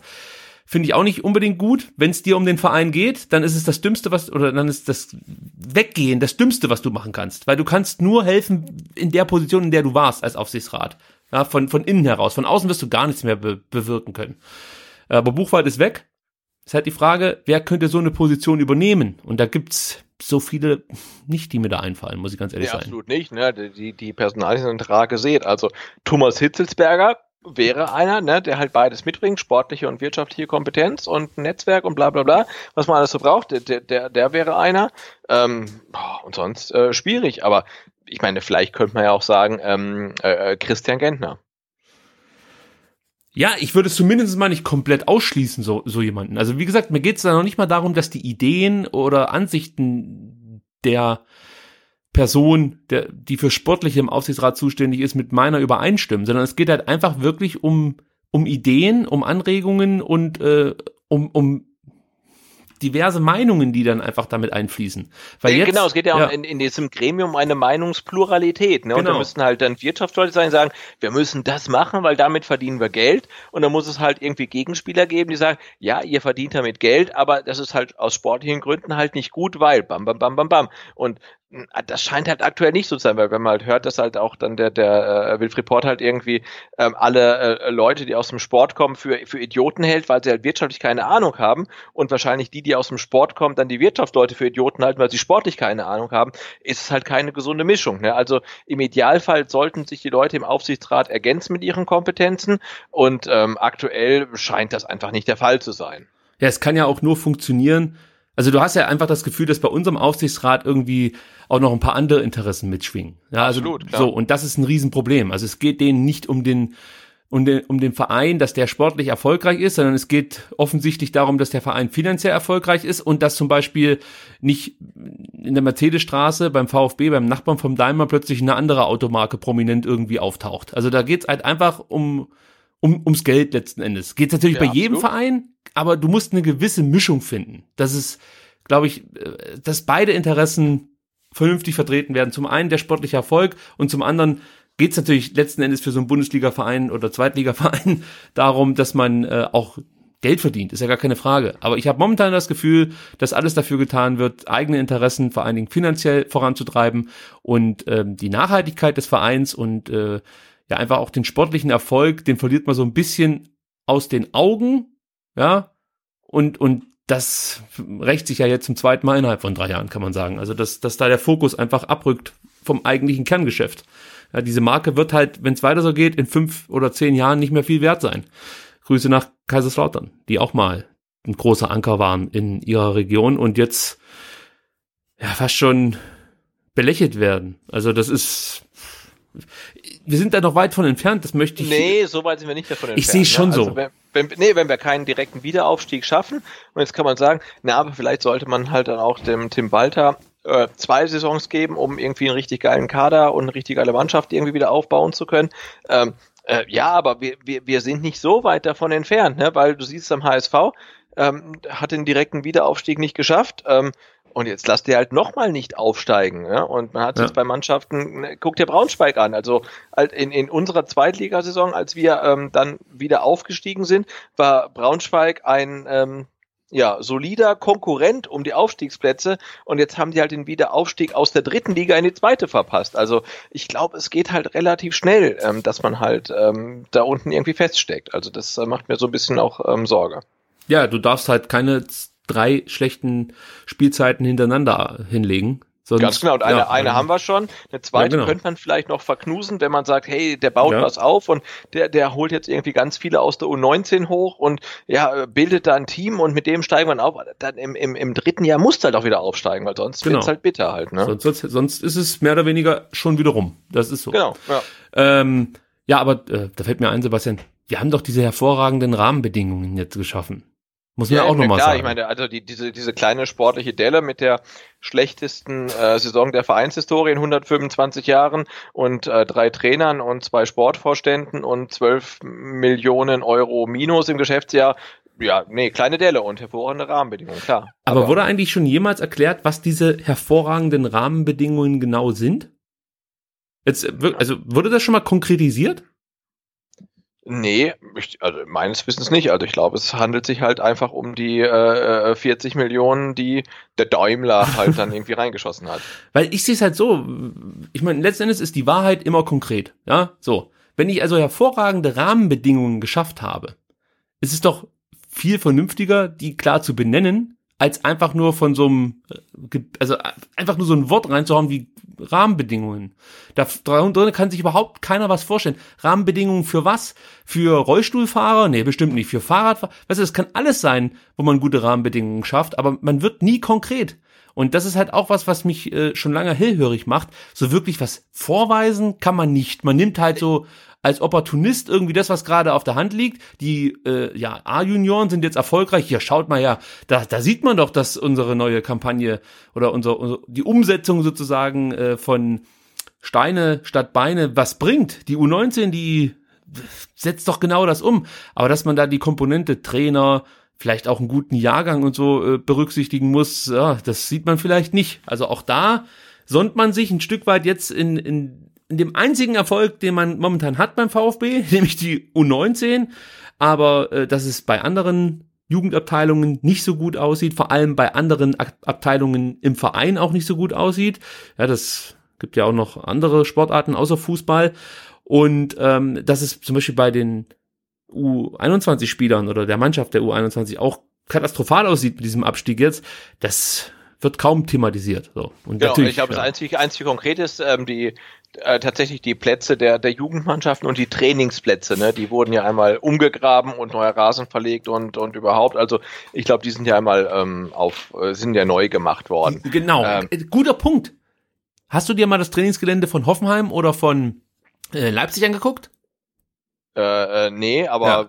Dann kann ich dir sagen, nee, genau, also äh, das ist ja auch das Ding, ne? Also wir, ich, ich, ich durfte mich ja im Januar dann mit dem ähm, mal ganz kurz mit Thomas Hitzberger unterhalten, seines Zeichens damals noch NLZ-Leiter, und er sagte auch, ne, also so Hoffenheim, Freiburg und so, also die, ja, die Jugendabteilung, die, die machen, die üben halt schon enormen Druck auf dem VfB aus, ne, weil die halt auch dann vielleicht noch bessere Rahmenbedingungen bieten, weil sie dann vielleicht irgendwie, weiß ich nicht, einen Football-Nauten haben oder sowas, ähm, was es halt in Stuttgart nicht gibt, ne? Und das ist halt äh, äh, wirklich was, äh, von dem man halt dann konkret nichts hört. Wir haben dies und das gemacht und haben jetzt dann vielleicht dann unseren Wettbewerbsvorteil zurückgewonnen. Ähm, ja, also wie du sagst, äh, die, die, die Konkurrenz ist da wirklich ganz, ganz ähm, eng beieinander. So, wir könnten natürlich jetzt noch stundenlang hier über einzelne. Stundenlang, ja, das ja, ist wahr. Das ist, ja. das ist halt echt ein Problem. Wir wollen euch aber auch nicht zu lang zulabern. Einen Namen müssen wir aber noch abarbeiten und ich möchte noch so einen kleinen Ausblick auf den Neuaufbau wagen. Also gerade was Spieler angeht und so. Ich beeile mich auch, damit es nicht allzu lange dauert. Aber einen Namen müssen wir hier noch ansprechen, der bislang äh, noch gar warte, nicht. du meinst, du meinst, äh, Nein, Tassos Donis. Nein, Tassos Donis der richtige Mann. also welchen Namen meinst du? Wolfgang Dietrich natürlich. Okay. Ja, wir haben jetzt. Ja, ja, der, der, ja. Ja, wir haben, wir haben angefangen äh, über Trainer, über Mannschaft zu sprechen, sind dann über den Vorstand zum Aufsichtsrat gekommen und äh, da drüber steht dann letzten Endes nur noch das Präsidium und äh, natürlich dann auch der Präsident des Vereins, nämlich Wolfgang Dietrich der äh, ja auch in dieser schwarzen Stunde für diesen Verein sich mal wieder überhaupt nicht Präsential, Prä, Präse, wie ist das? Präsidiabel, Präsidiabel, oder? also nicht ordentlich verhalten hat. So. Denn ich finde, wenn du absteigst in Berlin, eine Katastroph katastrophale Saison spielst, dein Interimstrainer auf der Pressekonferenz äh, ja fast zusammenbricht. Ich weiß nicht, ob ich das jetzt übertreibe, aber es, es sah schon sehr heftig aus, wie Nico Willig sich da präsentiert hat. Und das meine ich irgendwie jetzt nicht abfällig, sondern ganz, ganz im Gegenteil. Ich habe große Hochachtung vor dem Mann und viel Respekt dafür, dass er diese schwere Aufgabe angenommen hat.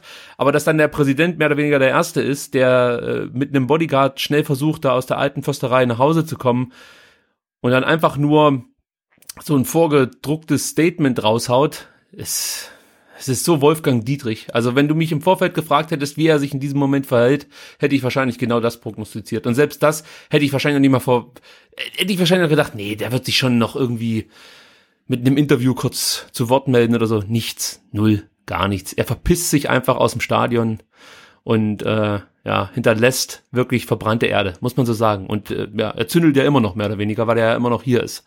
Und er ist letzten Endes für mich ja, ich bin gespannt, was du gleich dazu sagst, aber für mich der Hauptverantwortliche für die aktuelle Misere. Er hat den Verein dahin geführt, wo er jetzt steht, nämlich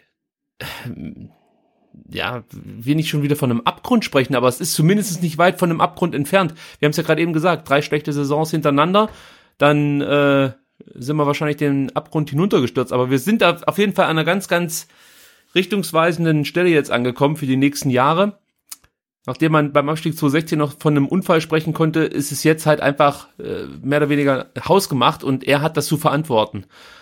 Und äh, ja, ich finde, ich finde den Umgang mit dieser aktuellen Situation von ihm, ach, ich muss, ich, ich glaube, ich lasse es jetzt einfach mal so stehen, dass ich sage, nicht so gut. Nee, aber ich meine, du musst dir nun mal, nun mal die Personalien angucken. Wir, wir gingen in die Saison mit Wolfgang Dietrich als Präsidenten, Michael Reschke als Sportvorstand und Typhoon Korkut als Trainer. So, jetzt gehen wir aus der Saison raus mit Wolfgang Dietrich als Präsidenten, Thomas Hitzesberger als Sportvorstand ähm, und Nico Willig als ähm, offiziell Interimstrainer und äh, zwischendurch gab's halt auch nochmal irgendwie Markus Weinziel. So, und der Einzige, der am Anfang und am Ende da war, ist, äh, ist Wolfgang Dietrich. Und ich meine, er müsste eigentlich der Einzige sein, der sich dann vor die Kamera stellt und sagt, warum die Saison so beschissen gelaufen ist, wie sie gelaufen ist. Und das macht er nicht, ne?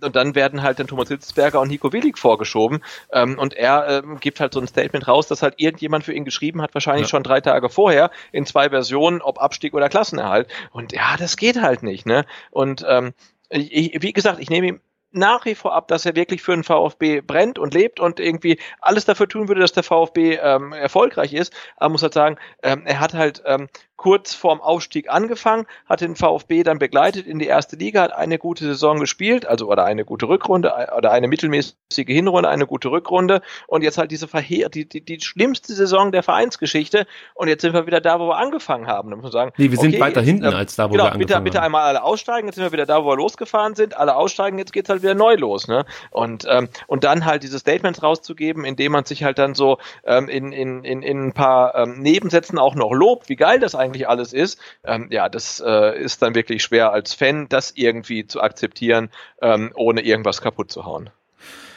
Ja, es ist für mich wirklich äh, ähm, einfach nicht mehr verständlich, wie, wie, wie er sich da jetzt wie gesagt, ich, ich, muss, ich muss da mal aufpassen, wie ich mich letzten Endes äußere, weil äh, ich möchte ja jetzt ja auch nicht dann irgendwelche Schreiben von irgendwelchen Anwälten bei mir im Briefkasten wiederfinden, aber ich versuche es einfach mal so normal wie möglich. Also ich, ich finde, er hat hier nichts mehr zu suchen. Er hat diesen Verein in eine Situation geführt, die verheerend aktuell ist. Vor allen Dingen, wenn du dir überlegst, wir haben ausgegliedert. Wir haben da 40 Millionen äh, von den Kumpels vom Daimler bekommen. So, jetzt stellt man sich hin und sagt, ja, wir sind finanziell jetzt aktuell viel besser gerüstet als noch äh, 2016. Natürlich sind wir das. Wir haben ja auch wie gesagt, Geld bekommen dafür, dass wir ausgegliedert haben, aber das war doch nicht der Plan, dass wir, da, dass wir damit einen zweiten Aufstieg äh, auffangen können. Genau, ja? mit, dem, mit dem Geld aus der Ausführung, wenn noch irgendwas da sein sollte, oder mit den Millionen aus dem Pavard-Transfer äh, zahlt man jetzt halt Mario Gomez noch zwölf Monate lang äh, in der zweiten Liga und genau. äh, kriegt halt dann auch seine vier Millionen pro Jahr oder, oder drei oder zwei oder auf jeden Fall irgendwie ein Geld, was halt irgendwie völlig überzogen ist für einen Spieler, der von sich selbst sagt, dass es halt nicht mehr bringt. Ne? Also das ist ja völlig absurd alles und diese ganze äh, Situation, äh, muss man sagen, die, ja, die ist ja nicht so gestaltet, dass man sagt, der, der da oben alles bestimmt hat, irgendwie alles richtig geil gemacht. Man muss sagen, nö, der hat genau das Gegenteil gemacht. Und sich dann halt hinzustellen und zu sagen, nee, ist irgendwie alles cool, ähm, ja, das ist echt äh, sehr, sehr schwierig, aber ich finde, man sieht's ja auch am Medienecho in den letzten Wochen und jetzt nach dem Abstieg nochmal ganz besonders.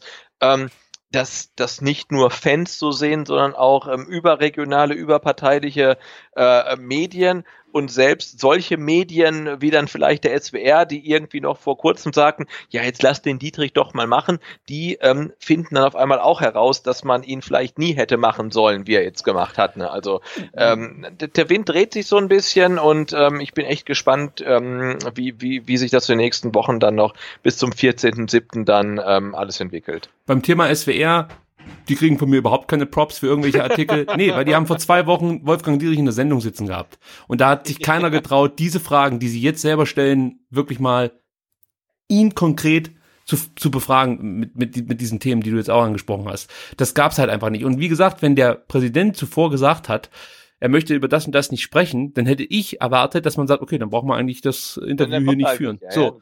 Ja. Und das machen sie natürlich nicht. So, also brauchen die jetzt auch gar keine Artikel irgendwie drucken, äh, dass sie es mehr oder weniger schon immer wussten. Genau, nee, und vor allen Dingen der, derjenige, der jetzt den Artikel schreibt, dass der Wolf natürlich ja nicht mehr tragbar ist, hat halt doch vor sechs, sieben, acht Wochen geschrieben, dass man ja. ihn doch bitte mal machen lassen soll und nicht ständig irgendwie draufhauen soll. Also ja, das ist, muss, muss man sich auch schon mal kritisch irgendwie angucken und so weiter, gar keine Frage, aber äh, das, das, das gilt ja für, für, für alle, die über den VfB schreiben, also auch für genau. uns, die, die mal alles gut fanden und jetzt nicht mehr. Ähm, aber man, man, es lohnt aber, sich halt mal so ein bisschen auch dann zu, zu recherchieren. Aber du bist ein Blogger oder ihr seid Blogger. Das ist was anderes aus meiner Sicht als Journalist. Ja, wenn ich als Journalist. Genau, nee, das, ist ja, das ist ja die Sache. Also wir haben ja, äh, wir, sagen ja immer, wir vertreten unsere persönliche Meinung. Wir sind zwei Typen, Genau. die sind VfB-Fans und wir schreiben das, was wir für richtig halten. Und wenn ich halt am Samstagabend äh, äh, schreiben möchte, geht morgen, morgen wählen und wählt nicht die AfD, dann schreibe ich das halt. Und wenn ich da halt irgendwie dann einen riesen Shitstorm für bekomme, dann ist das halt so, ne? Äh, und das kann dann vielleicht der SWR oder die Stuttgarter Zeitung nicht machen, aber wir können es halt machen, weil wir keine Journalisten sind. Also das muss man halt einfach verstehen. So, und wenn ich da ähm, mir überlege, nach dem 0 zu 6 Debakel in Augsburg gab es so einen Wolfgang Dietrich Pressebrunch mit diversen Journalisten, die ihn da befragen durften oder ich weiß nicht, ob sie überhaupt Fragen stellen durften oder ob Wolfgang Dietrich einfach nur wie so ein ähm, Diktator seine Statements runtergebetet hat. Aber wir gehen jetzt mal davon aus, dass man Fragen stellen durfte. Dann frage ich mich wiederum, wie man einfach so eine Äußerung von Wolfgang Dietrich wie zum Beispiel sportliche Schwankungen gehören mehr oder weniger ja zum Business dazu und äh, es gibt mal Dellen und ähm, er sieht weiterhin seinen Plan nicht gefährdet, dass der VfB in fünf Jahren nach der Ausgliederung zum oberen Drittel der Bundesliga gehören wird. Das hat er damals noch gesagt, nach diesem Ja, 0 ja, zu 6 natürlich, gegen ja, ja. Augsburg. Ja, da verstehe ich halt nicht, dass da nicht Journalisten nicht nur kritisch, sondern wirklich äh, auf, auf eine Antwort beharrend nachbohren. Weil das, das gibt's doch nicht, dass sich jemand hinstellt und sowas erzählt in der Situation, als eigentlich jedem schon klar ist, im Idealfall erreicht der VfB noch die Relegation. Ja, da sitzt da der Präsident und labert was von in fünf Jahren oder eigentlich dann schon in drei Jahren, weil er hat ja immer davon gesprochen, dass ab der Ausgliederung braucht der VfB Ja, ja, noch genau, fünf Jahre, ja. so, so. Also, das muss man sich einfach mal vorstellen, aber das wird dann einfach so gedruckt, ja, und äh, es gibt dann auch, äh, wird nicht in Relation gesetzt. Auch da kann man ja sagen, okay, ich druck das Interview und Und schreib was dazu. ja, ein natürlich. Kommentar oder so, ja, und, und stell da Fragen. Wenn ich schon, das, das, es gibt ja schon Kniffe, die du anwenden kannst als Journalist. Das, also das verstehe ich halt dann auch nicht. Und da bin ich halt wieder bei dem Punkt, wenn ich jetzt mich im Nachhinein hinstelle und sage, ja, also ja, Dietrich, da haben sie ganz schön mal Scheiße gebaut. Ja, aber Leute, ihr auch. Ihr habt das jahrelang mitgetragen und druckt willf, äh, willfährig die äh, Äußerungen von diesem Präsidenten ab. Ja, da gibt's ja immer noch genügend Leute, die in der Stuttgarter Zeitung äh, wohlwollende Artikel für Dietrich verfassen zum richtigen Zeitpunkt. Das ist ja kein Zufall, dass sowas passiert. Jedenfalls, dass sie mir das nicht erzählen, dass das Zufall wäre. Also auch da kommt aus meiner Sicht nicht jeder Journalist besonders gut weg. Es gibt viele gute, es gibt viele gute, aber es gibt auch viele, da mache ich ein großes Fragezeichen dahinter, was die Intention eigentlich ist. Oder ob es nicht nur darum geht, ein bisschen eine geile Zeit zu haben beim VfB, weil es schon cool, so immer am Wochenende umsonst zum Fußball zu gehen und in äh, der Presseloge ab und zu mal ein Würstchen zu fressen oder so. Also da gibt es bestimmt welche. Und ähm, ich glaube nicht, dass es die Leute sind, äh, ach komm, da gehe ich gar nicht gro- groß drauf ein. äh, Es nee, wissen schon die Leute, die gut sind, wissen das Genau, schon. gibt's auch viel, viel, glaube ich, ähm, dann ähm, Direktive von, von, von oben halt, ne? Ähm, und die Leute können vielleicht auch nicht immer das schreiben, was sie gerne schreiben würden, aber ähm, ja, deswegen ist ja die Empfehlung, kann- lest, Moment. lest Zeitung und lest vor allen Dingen auch äh, viele Blogs und hört viele Podcasts, weil ähm, alle, die das machen, die verdienen da irgendwie äh, null Kohle mit und machen genau das, äh, wa- was sie wollen und ähm, das ist dann auch. Ähm, Aber das meist, kann äh, doch niemals die, die Erklärung sein, sie können nicht das schreiben, was sie wollen. Das geht doch in, das geht nicht. Das ist, das kann, das geht nicht für die Zeitung, aber für, für den Journalisten an sich ist das natürlich äh, ein, ein, ein, ein sehr valides Argument. Wenn dir dein Vorgesetzter sagt, äh, das bringen wir nicht, dann da ist es halt so, ne? Was Ach so, meinst du das? Okay, da habe ich dich jetzt falsch verstanden. Ich dachte, der so, Verein, nee, nee. der VfB. Von, von, nee, nee, von oben, von oben heißt, Okay. äh, ne, ähm, Führungsetage ruft Führungsetage an Hm. und die sagen halt, äh, machen wir nicht. Ne? Und ich glaube, das kommt äh, nach wie vor hin, hin und wieder vor. Ähm, ähm, ja, und da kannst du halt dann als Journalist halt äh, nichts, nicht, nicht, gegen an einfach. Ne? So. Und, ähm, Genau. Ja.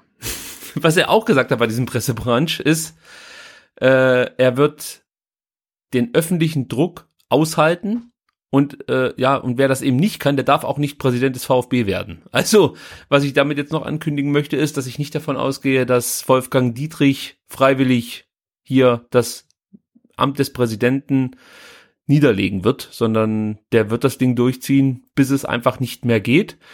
Und ja, Ba- definitiv. ja, ich, ich, ich weiß jetzt noch nicht, wie es dazu kommen könnte, dass ähm, Dietrich freiwillig geht, beziehungsweise dass er also ich glaube, bei der Mitgliederversammlung wird nicht allzu viel passieren, außer dass er nicht entlastet wird. Aber Genau, ich glaube, ja. dass dieser Misstrauensantrag wird nicht durchkommen.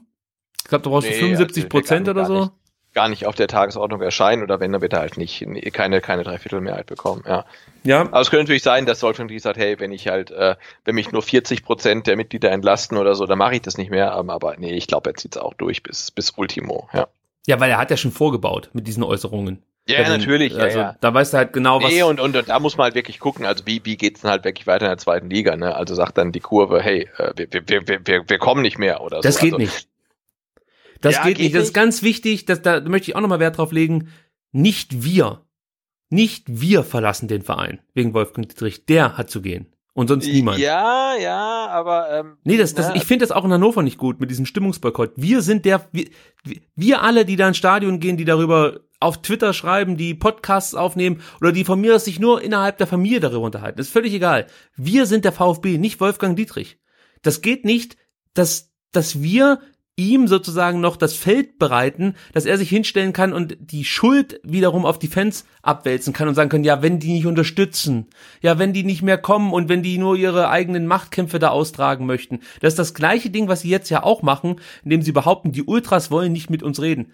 Warum wollen die denn nicht mit euch reden? Weil ihr nicht einen Millimeter auf, den, auf die zugeht. Ihr sagt, das ist unser Standpunkt, darüber können wir reden. Dann sagen die, okay, lasst uns drüber reden. Ja, aber von unserem Standpunkt weichen wir 0,0 ab. Ja, dann brauchen wir ja nicht reden. Seht Ja, ihr, ihr wollt nicht mit uns reden. Und genau das würdest du, du würdest ihm in die Karten spielen, wenn du jetzt sagst, ich gehe nicht mehr ins Stadion. Weil ja, genau, das ist wahr. Also das ist äh, ko- konzeptionell sicherlich richtig, aber natürlich wäre es halt ähm, die Maßnahme, die am meisten öffentliche Aufmerksamkeit ähm, erwirkt. Ne? Und da muss man mal fragen. Also die die die die die Ultras oder die Kurve hat halt ihr, ihr ihre ihre Bühne halt im Stadion und da bin ich der Meinung, dürfen sie alles tun, was ihnen halt, also was ihnen am meisten hilft. Ne? Und wenn das halt dann ein Boykott wäre, dann dann wäre es halt so. Ähm, aber klar, natürlich ist es für einen Verein und für die Mannschaft und für alle anderen wirklich nicht gut.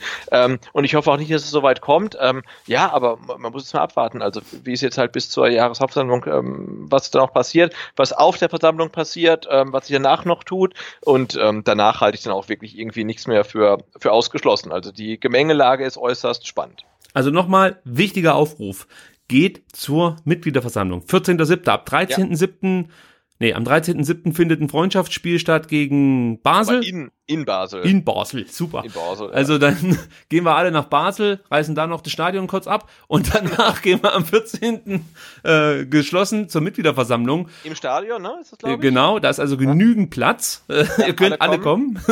Und es ist wirklich wichtig, dass ihr da dann eben äh, äh, ja erscheint. Ich möchte jetzt überhaupt nicht sagen, wie da irgendjemand jetzt sich verhalten soll bei irgendwelchen Abstimmungen. Das ist Nein, jedem aber sein, alle, sein alle, ja alle, alle da sein, ja. da wird eure Stimme dann letzten Endes benötigt. Wenn ihr gegen Dietrich seid und eure äh, ja, Abneigung kundtun möchtet, könnt ihr das zum Beispiel eben äh, bei der Frage, ob das Präsidium entlastet werden soll. Und ich hoffe, es wird ein Antrag gestellt, dass der Präsident einzeln, einzeln entlastet wird. Ich glaube, es ist ja möglich. Ähm, dass man das voneinander trennt, das wäre nicht schlecht, weil ansonsten würde er sich vielleicht, man, er kann es fast nicht, aber er würde sich vielleicht dann auch wieder dahinter verstecken, dass ja das gesamte Präsidium nicht entlastet wurde und nicht nur er. Also man darf diesem Mann so wenig wie möglich Ausreden präsentieren, sondern man muss es konkreter machen und äh, vor allen Dingen dann vielleicht auch ja äh, in, in Prozentzahlen letzten Endes ausdrücken, weil aktuell steht er halt jedes Mal da und sagt, ja, 84 Prozent oder wie, wie viel auch immer, die waren ja für die Ausgliederung. Außerdem wurde ich mehrheitlich zum Präsidenten gewählt und es ist so, demokratisch wurde er zum Präsidenten gewählt, demokratisch wurde entschieden, dass ausgegliedert wird. Ja, absolut. So, und akzeptieren. Ist, ist halt so, ne? Die Fakten, Und, und, und, und selbst wenn ihr, wenn ihr der allergrößte Wolfgang Dietrich-Fan der Welt seid, geht hin und stimmt Absolut. für ihn. Aber es ist halt wichtig, dass alle mal hingehen und macht, wir haben, wir haben genug Platz, ähm, da müssen alle hin.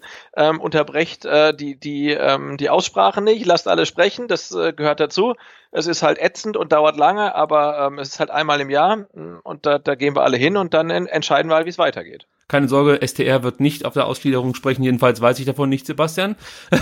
Äh, nee, also. Das nee, heißt, es also, wird nicht so lange Wortbeiträge geben. Bei uns ist es ja leider Gottes etwas lang und wir haben auch jetzt schon wieder relativ lang gesprochen. Sebastian, ich möchte nur noch ganz kurz einen Blick in die Zukunft wagen und ich weiß, das Thema Dietrich und Quatrex haben wir jetzt wieder nicht bearbeitet, aber wir haben ja extra eine Podcast-Folge zu dem Thema aufgenommen und ich habe auch das Gefühl, dass es aktuell eigentlich jetzt nicht, es bedarf eigentlich jetzt nicht noch tiefer in dieses Quadrex-Thema einzugehen. Die Fakten liegen auf dem Tisch. Das möchte ich auch noch kurz sagen. Es gab jetzt einen SWR-Artikel am 27.05., der nochmal ganz, klipp und klar aufdeckt, Dietrich war bis zum 14.05.2019 Gesellschafter der VMM Consulting GmbH, die zu 50 Prozent an der Quadrex Finance GmbH beteiligt war. Sprich, bis zum 15.05.2019 hat Wolfgang Dietrich weiterhin davon profitiert, wenn zum Beispiel Union Berlin ähm, ja so unter Umständen erfolgreich Fußball gespielt hat. Da, da wirken ja noch andere Faktoren mit drauf ein, aber so kann man es relativ leicht runterbrechen.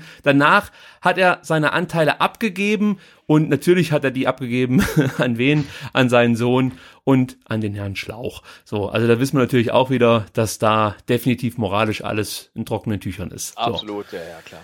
Gut, Wolfgang Dietrich sind wir uns, glaube ich, einig und ich mach's relativ plakativ. Dietrich raus. Es gibt für mich keine Alternative und ähm, ja, ich hoffe, dass das so schnell wie möglich dazu kommt. Ja.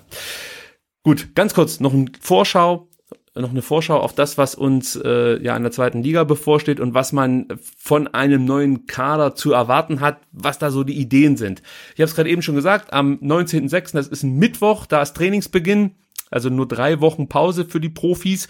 Und die Frage ist natürlich, wer wird da alles auftauchen äh, in der Mercedesstraße? Jetzt haben wir heute gehört, dass der Deal mit, ähm, na wie heißt das, habe ich den Namen vergessen, Du auch? Äh, weiß ich nicht, wen, wen meinst du? Wen äh, haben sie denn heute verpflichtet, um Himmels Willen? Äh, Dings, ähm, ähm, äh, oh, den Namen vergessen. Äh, Clement. Clement, genau. Ja, Letzte Woche haben wir ja schon drüber gesprochen. Der wurde heute präsentiert. Dann hat man äh, vernehmen dürfen, dass das mit Robert Klatzel wohl dann auch wieder konkreter wird. Der Stürmer von Heidenheim, der ja schon mal diskutiert wurde, ja vor ein paar Wochen äh, als möglicher Kandidat hier beim VfB Stuttgart. Jetzt heißt es, dass, wie gesagt, mit dem Spieler eine Einigung getroffen wurde und es jetzt darum geht, wie viel Ablöse fließen soll in Richtung Heidenheim. Also da hätte man zumindest eine weitere Baustelle geschlossen.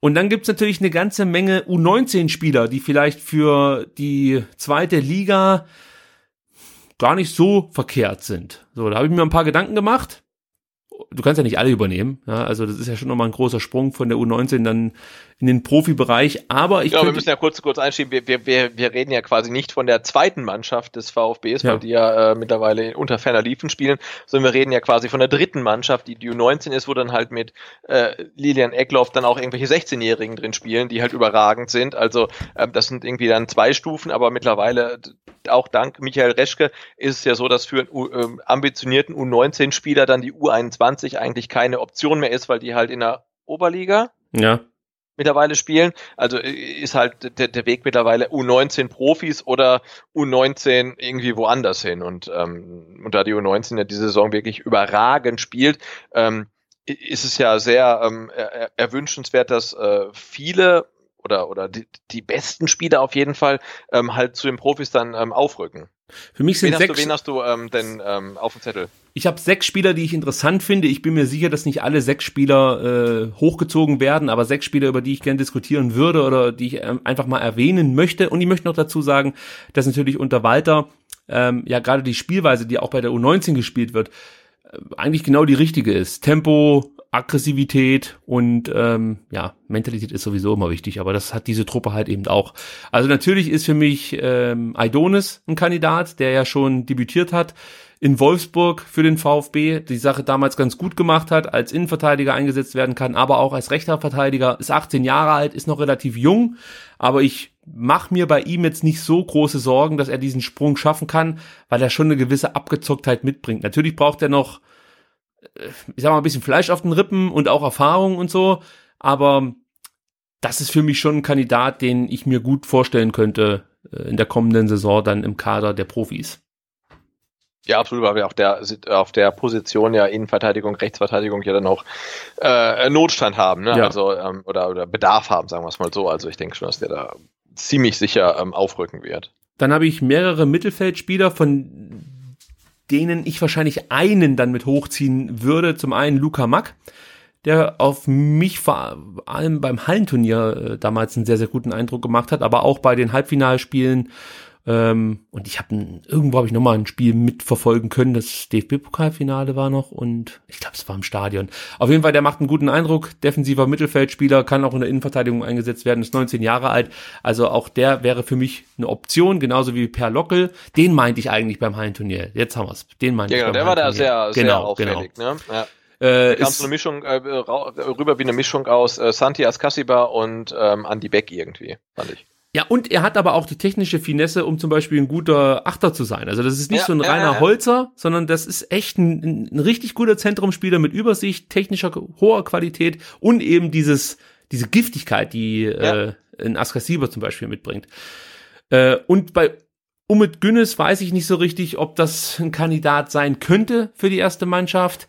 Äh, 19 Jahre alt, kann eigentlich auch alle Positionen im Zentrum, im Mittelfeldzentrum spielen, 8er, 10er, 6er, geht alles.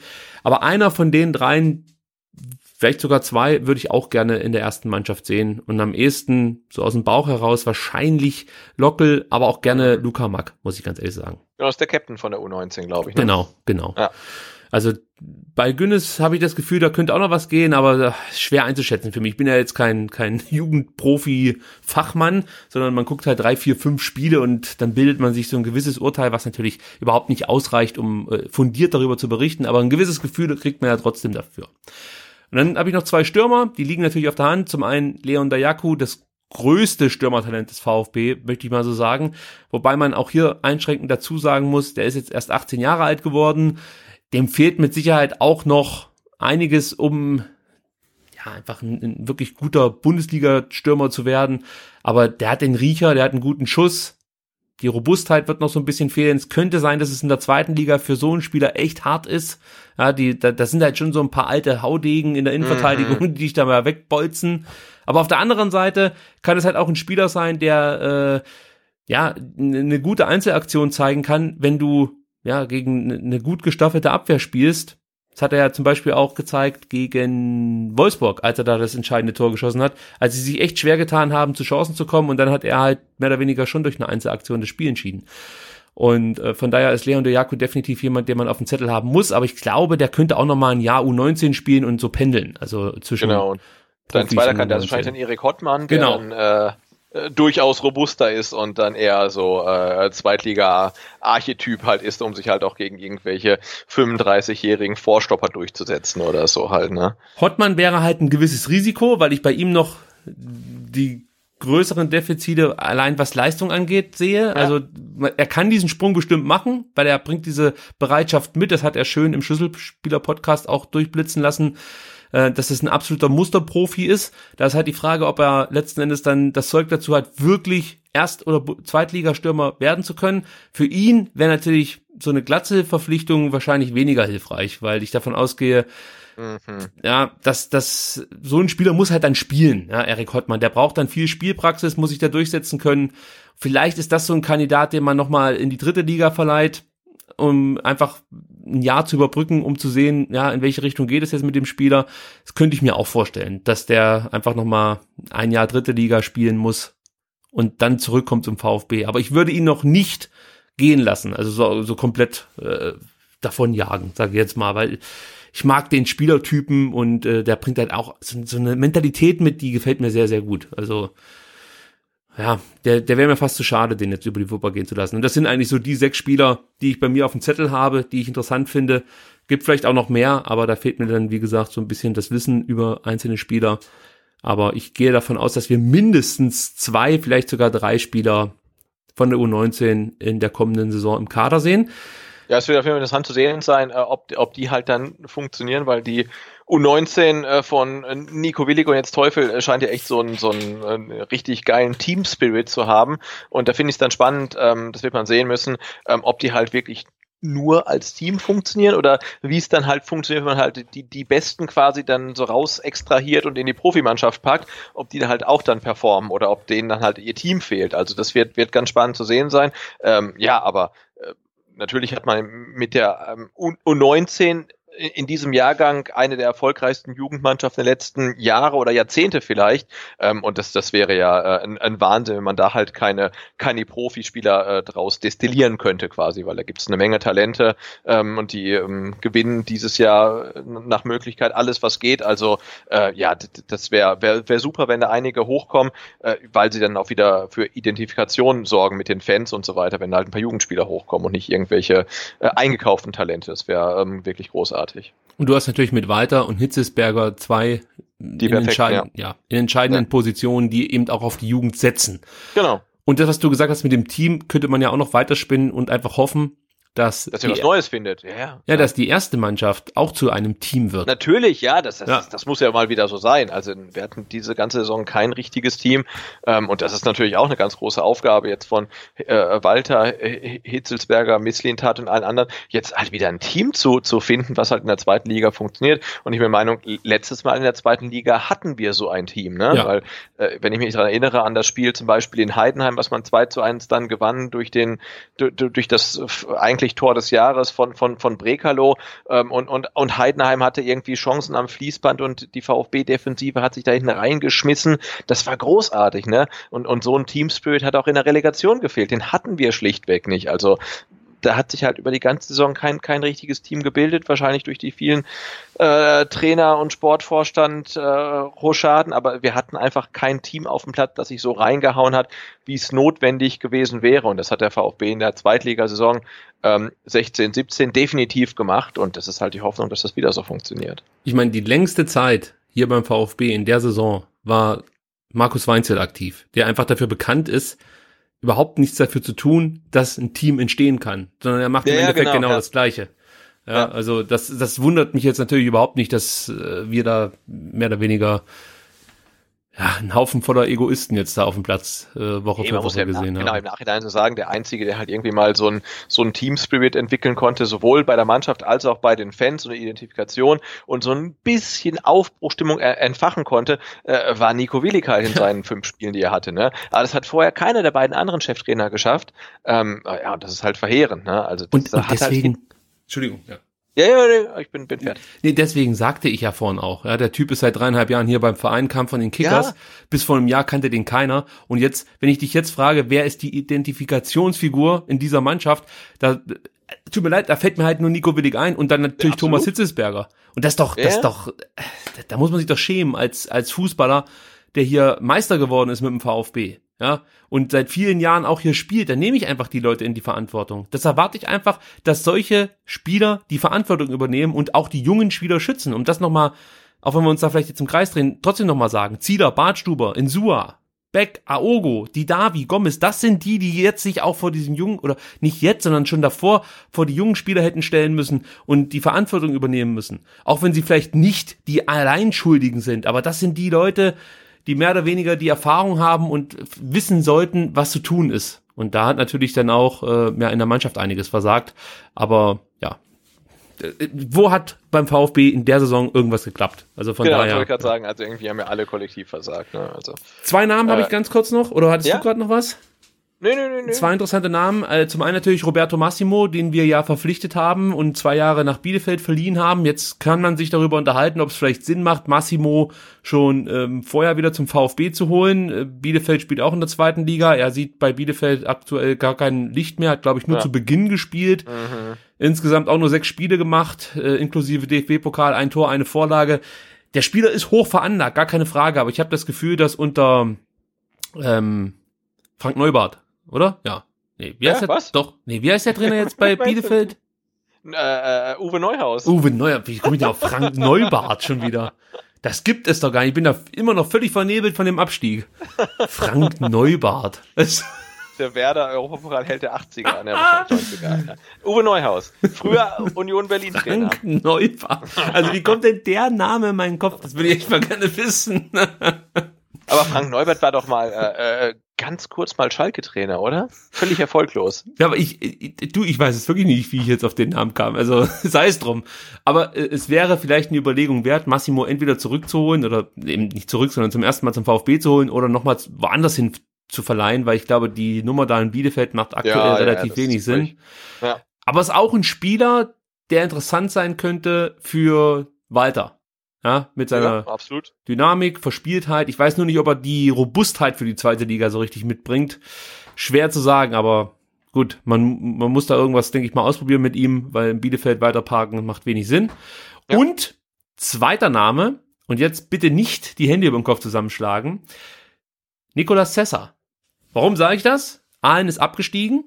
Er hat angekündigt, er wird definitiv den Verein verlassen. Und er war für mich der einzige, einzige Lichtblick beim äh, ja, beim, beim Nachbarn aus Aalen, so möchte ich es mal sagen. 30 Spiele gemacht, sechs Tore geschossen, sieben Vorlagen und wir wissen ja, wir haben eine Rückkaufoption. Als wir den nach Aalen verkauft haben, hieß es, okay, er kann da hingehen, aber wir können ihn zurückkaufen. Und ich finde Sessa immer noch einen interessanten Spieler, weil er natürlich auch die extrem gefährlichen Standards mitbringt. Auch das kann wichtig sein in der zweiten Liga.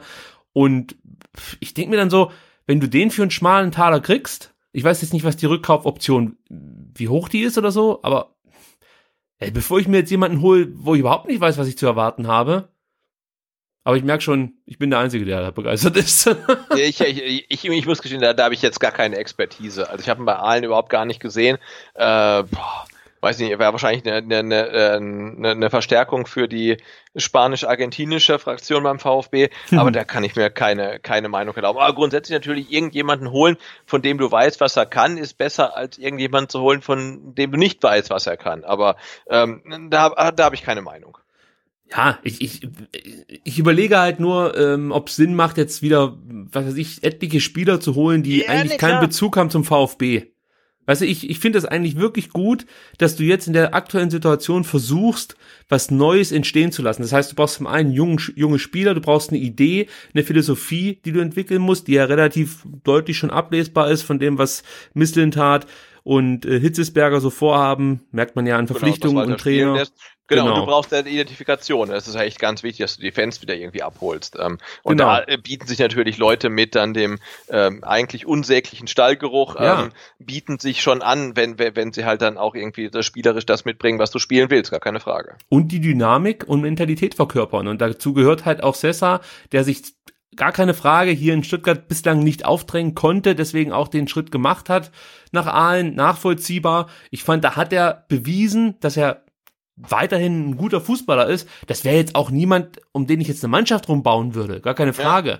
Aber du hörst jetzt, Erik Tommy wird bei Düsseldorf gehandelt, also es wird da weitere Abgänge geben und du musst halt einfach auch auf der Bank ein bisschen was tun, dass du dann nachher nicht im Winter wieder plötzlich Leute verpflichten musst oder ausleihen musst, die dir dann auch wieder nur für eine gewisse Zeit helfen können. Also ist halt immer die Frage, was kostet der Spieler? Hat er überhaupt Bock darauf? Und hat er die Qualität in der zweiten Liga von mir aus von der Bank entscheidend dann einzuwirken? Ja, das, das ist auch für mich schwer zu beurteilen, muss ich ganz ehrlich sagen. Ich weiß nicht, wie groß das Gefälle von dritter Liga zur zweiten Liga ist, aber das, was Sessa da für allen gespielt hat, das hat halt wirklich, ja, es war halt einfach beachtenswert im Vergleich zu den anderen Spielern, die für allen aufgelaufen sind. Deswegen ist er mir auch nochmal in den Kopf gekommen ähm, als mögliche Option. Aber das ist halt einfach nur mal so wollte ich einfach nur noch mal anmerken. Gut. Sebastian, jetzt sind wir aber wirklich durch, fertig. Oder? Ja, wir haben jetzt voll überzogen, weil wir eigentlich noch was anderes Absolut. vorhatten. Sorry dafür schon mal in Richtung ähm, Sebastian. Aber gut, es gibt manche Themen, die mussten wir noch abarbeiten. Ja, wir sind dann eigentlich mit der Saison auch komplett durch. Wir haben uns überlegt, äh, dass wir jetzt keine großartige Rückschau nochmal machen. Im Endeffekt wissen wir, also wir können es so zusammenfassen, ist alles scheiße, es kann nur besser werden. Genau. Ja. Das ist unsere Saisonrückblick. Genau, Saisonfazit, äh, alles scheiße. ähm, und ähm, dann, ähm, glaube ich, fordern wir noch auf, dass alle am Sonntag äh, nach Groß Asbach kommen. Ganz wichtig, die A-Jugend ja, äh, unterstützen. Tickets, Tickets gibt's noch, oder? Ja, es gibt noch Tickets, klar. Also okay. ihr könnt da auch kurz entschlossen hinfahren. Das Wetter soll gut werden. Also wirklich, es ist doch einfach cool, noch einmal geilen Fußball zu sehen. Und ich bin mir sicher, ich bin mir wirklich sicher, dass ihr mehr Spaß haben werdet bei dem Spiel, einfach auch, weil ihr vielleicht Leute trefft, die ihr sonst was weiß ich, von Twitter kennt oder so. Es macht halt einfach Spaß. Und äh, wie gesagt, die Mannschaft an sich, also die A-Jugend spielt ja auch wirklich mitreißenden Fußball und ich glaube jetzt nicht, dass wir da komplett untergehen. Also es wird wahrscheinlich spannend sein und im besten Fall holen wir das Ding und können dann sogar noch ein bisschen feiern. Ähm, ja, auch für Autogrammjäger ist das mit Sicherheit interessant. Thomas Hitzesberger wird da sein, Nico Willig wird da sein. Also und Wolfgang Dietrich wird vielleicht auch da sein, kann ich mir vorstellen. Ähm, und für alle für alle Stuttgarter, also für alle Städtler, ähm, ich, ich habe gelesen, ähm, ab Backnang fährt ein Shuttlebus. Ähm, also man kann wirklich mit der S, äh, was ist das S3, dann wirklich äh, statt Mitte Hauptbahnhof rausfahren nach Backnang da aussteigen und dann mit dem Shuttlebus zur Mechatronik Arena oder äh, wie es der Philipp Meisleut gesagt hat, zur Andrea Berg Kampfbahn fahren und äh, da dann das äh, Finale um die U19 ähm, Meisterschaft sich angucken zwischen dem VfB und ähm, dem BVB. Also es wird großartig. Anpfiff ist 12.45 Uhr. Genau. Ja. 12.45 Uhr. Ähm, ich glaube, es wird relativ voll werden, also weil es schreiben alle, sie sind dabei und ich glaube, das wird äh, ein, ein versöhnliches oder könnte ein versöhnliches Saisonfinale für diese missratene äh, VfB-Spielzeit werden.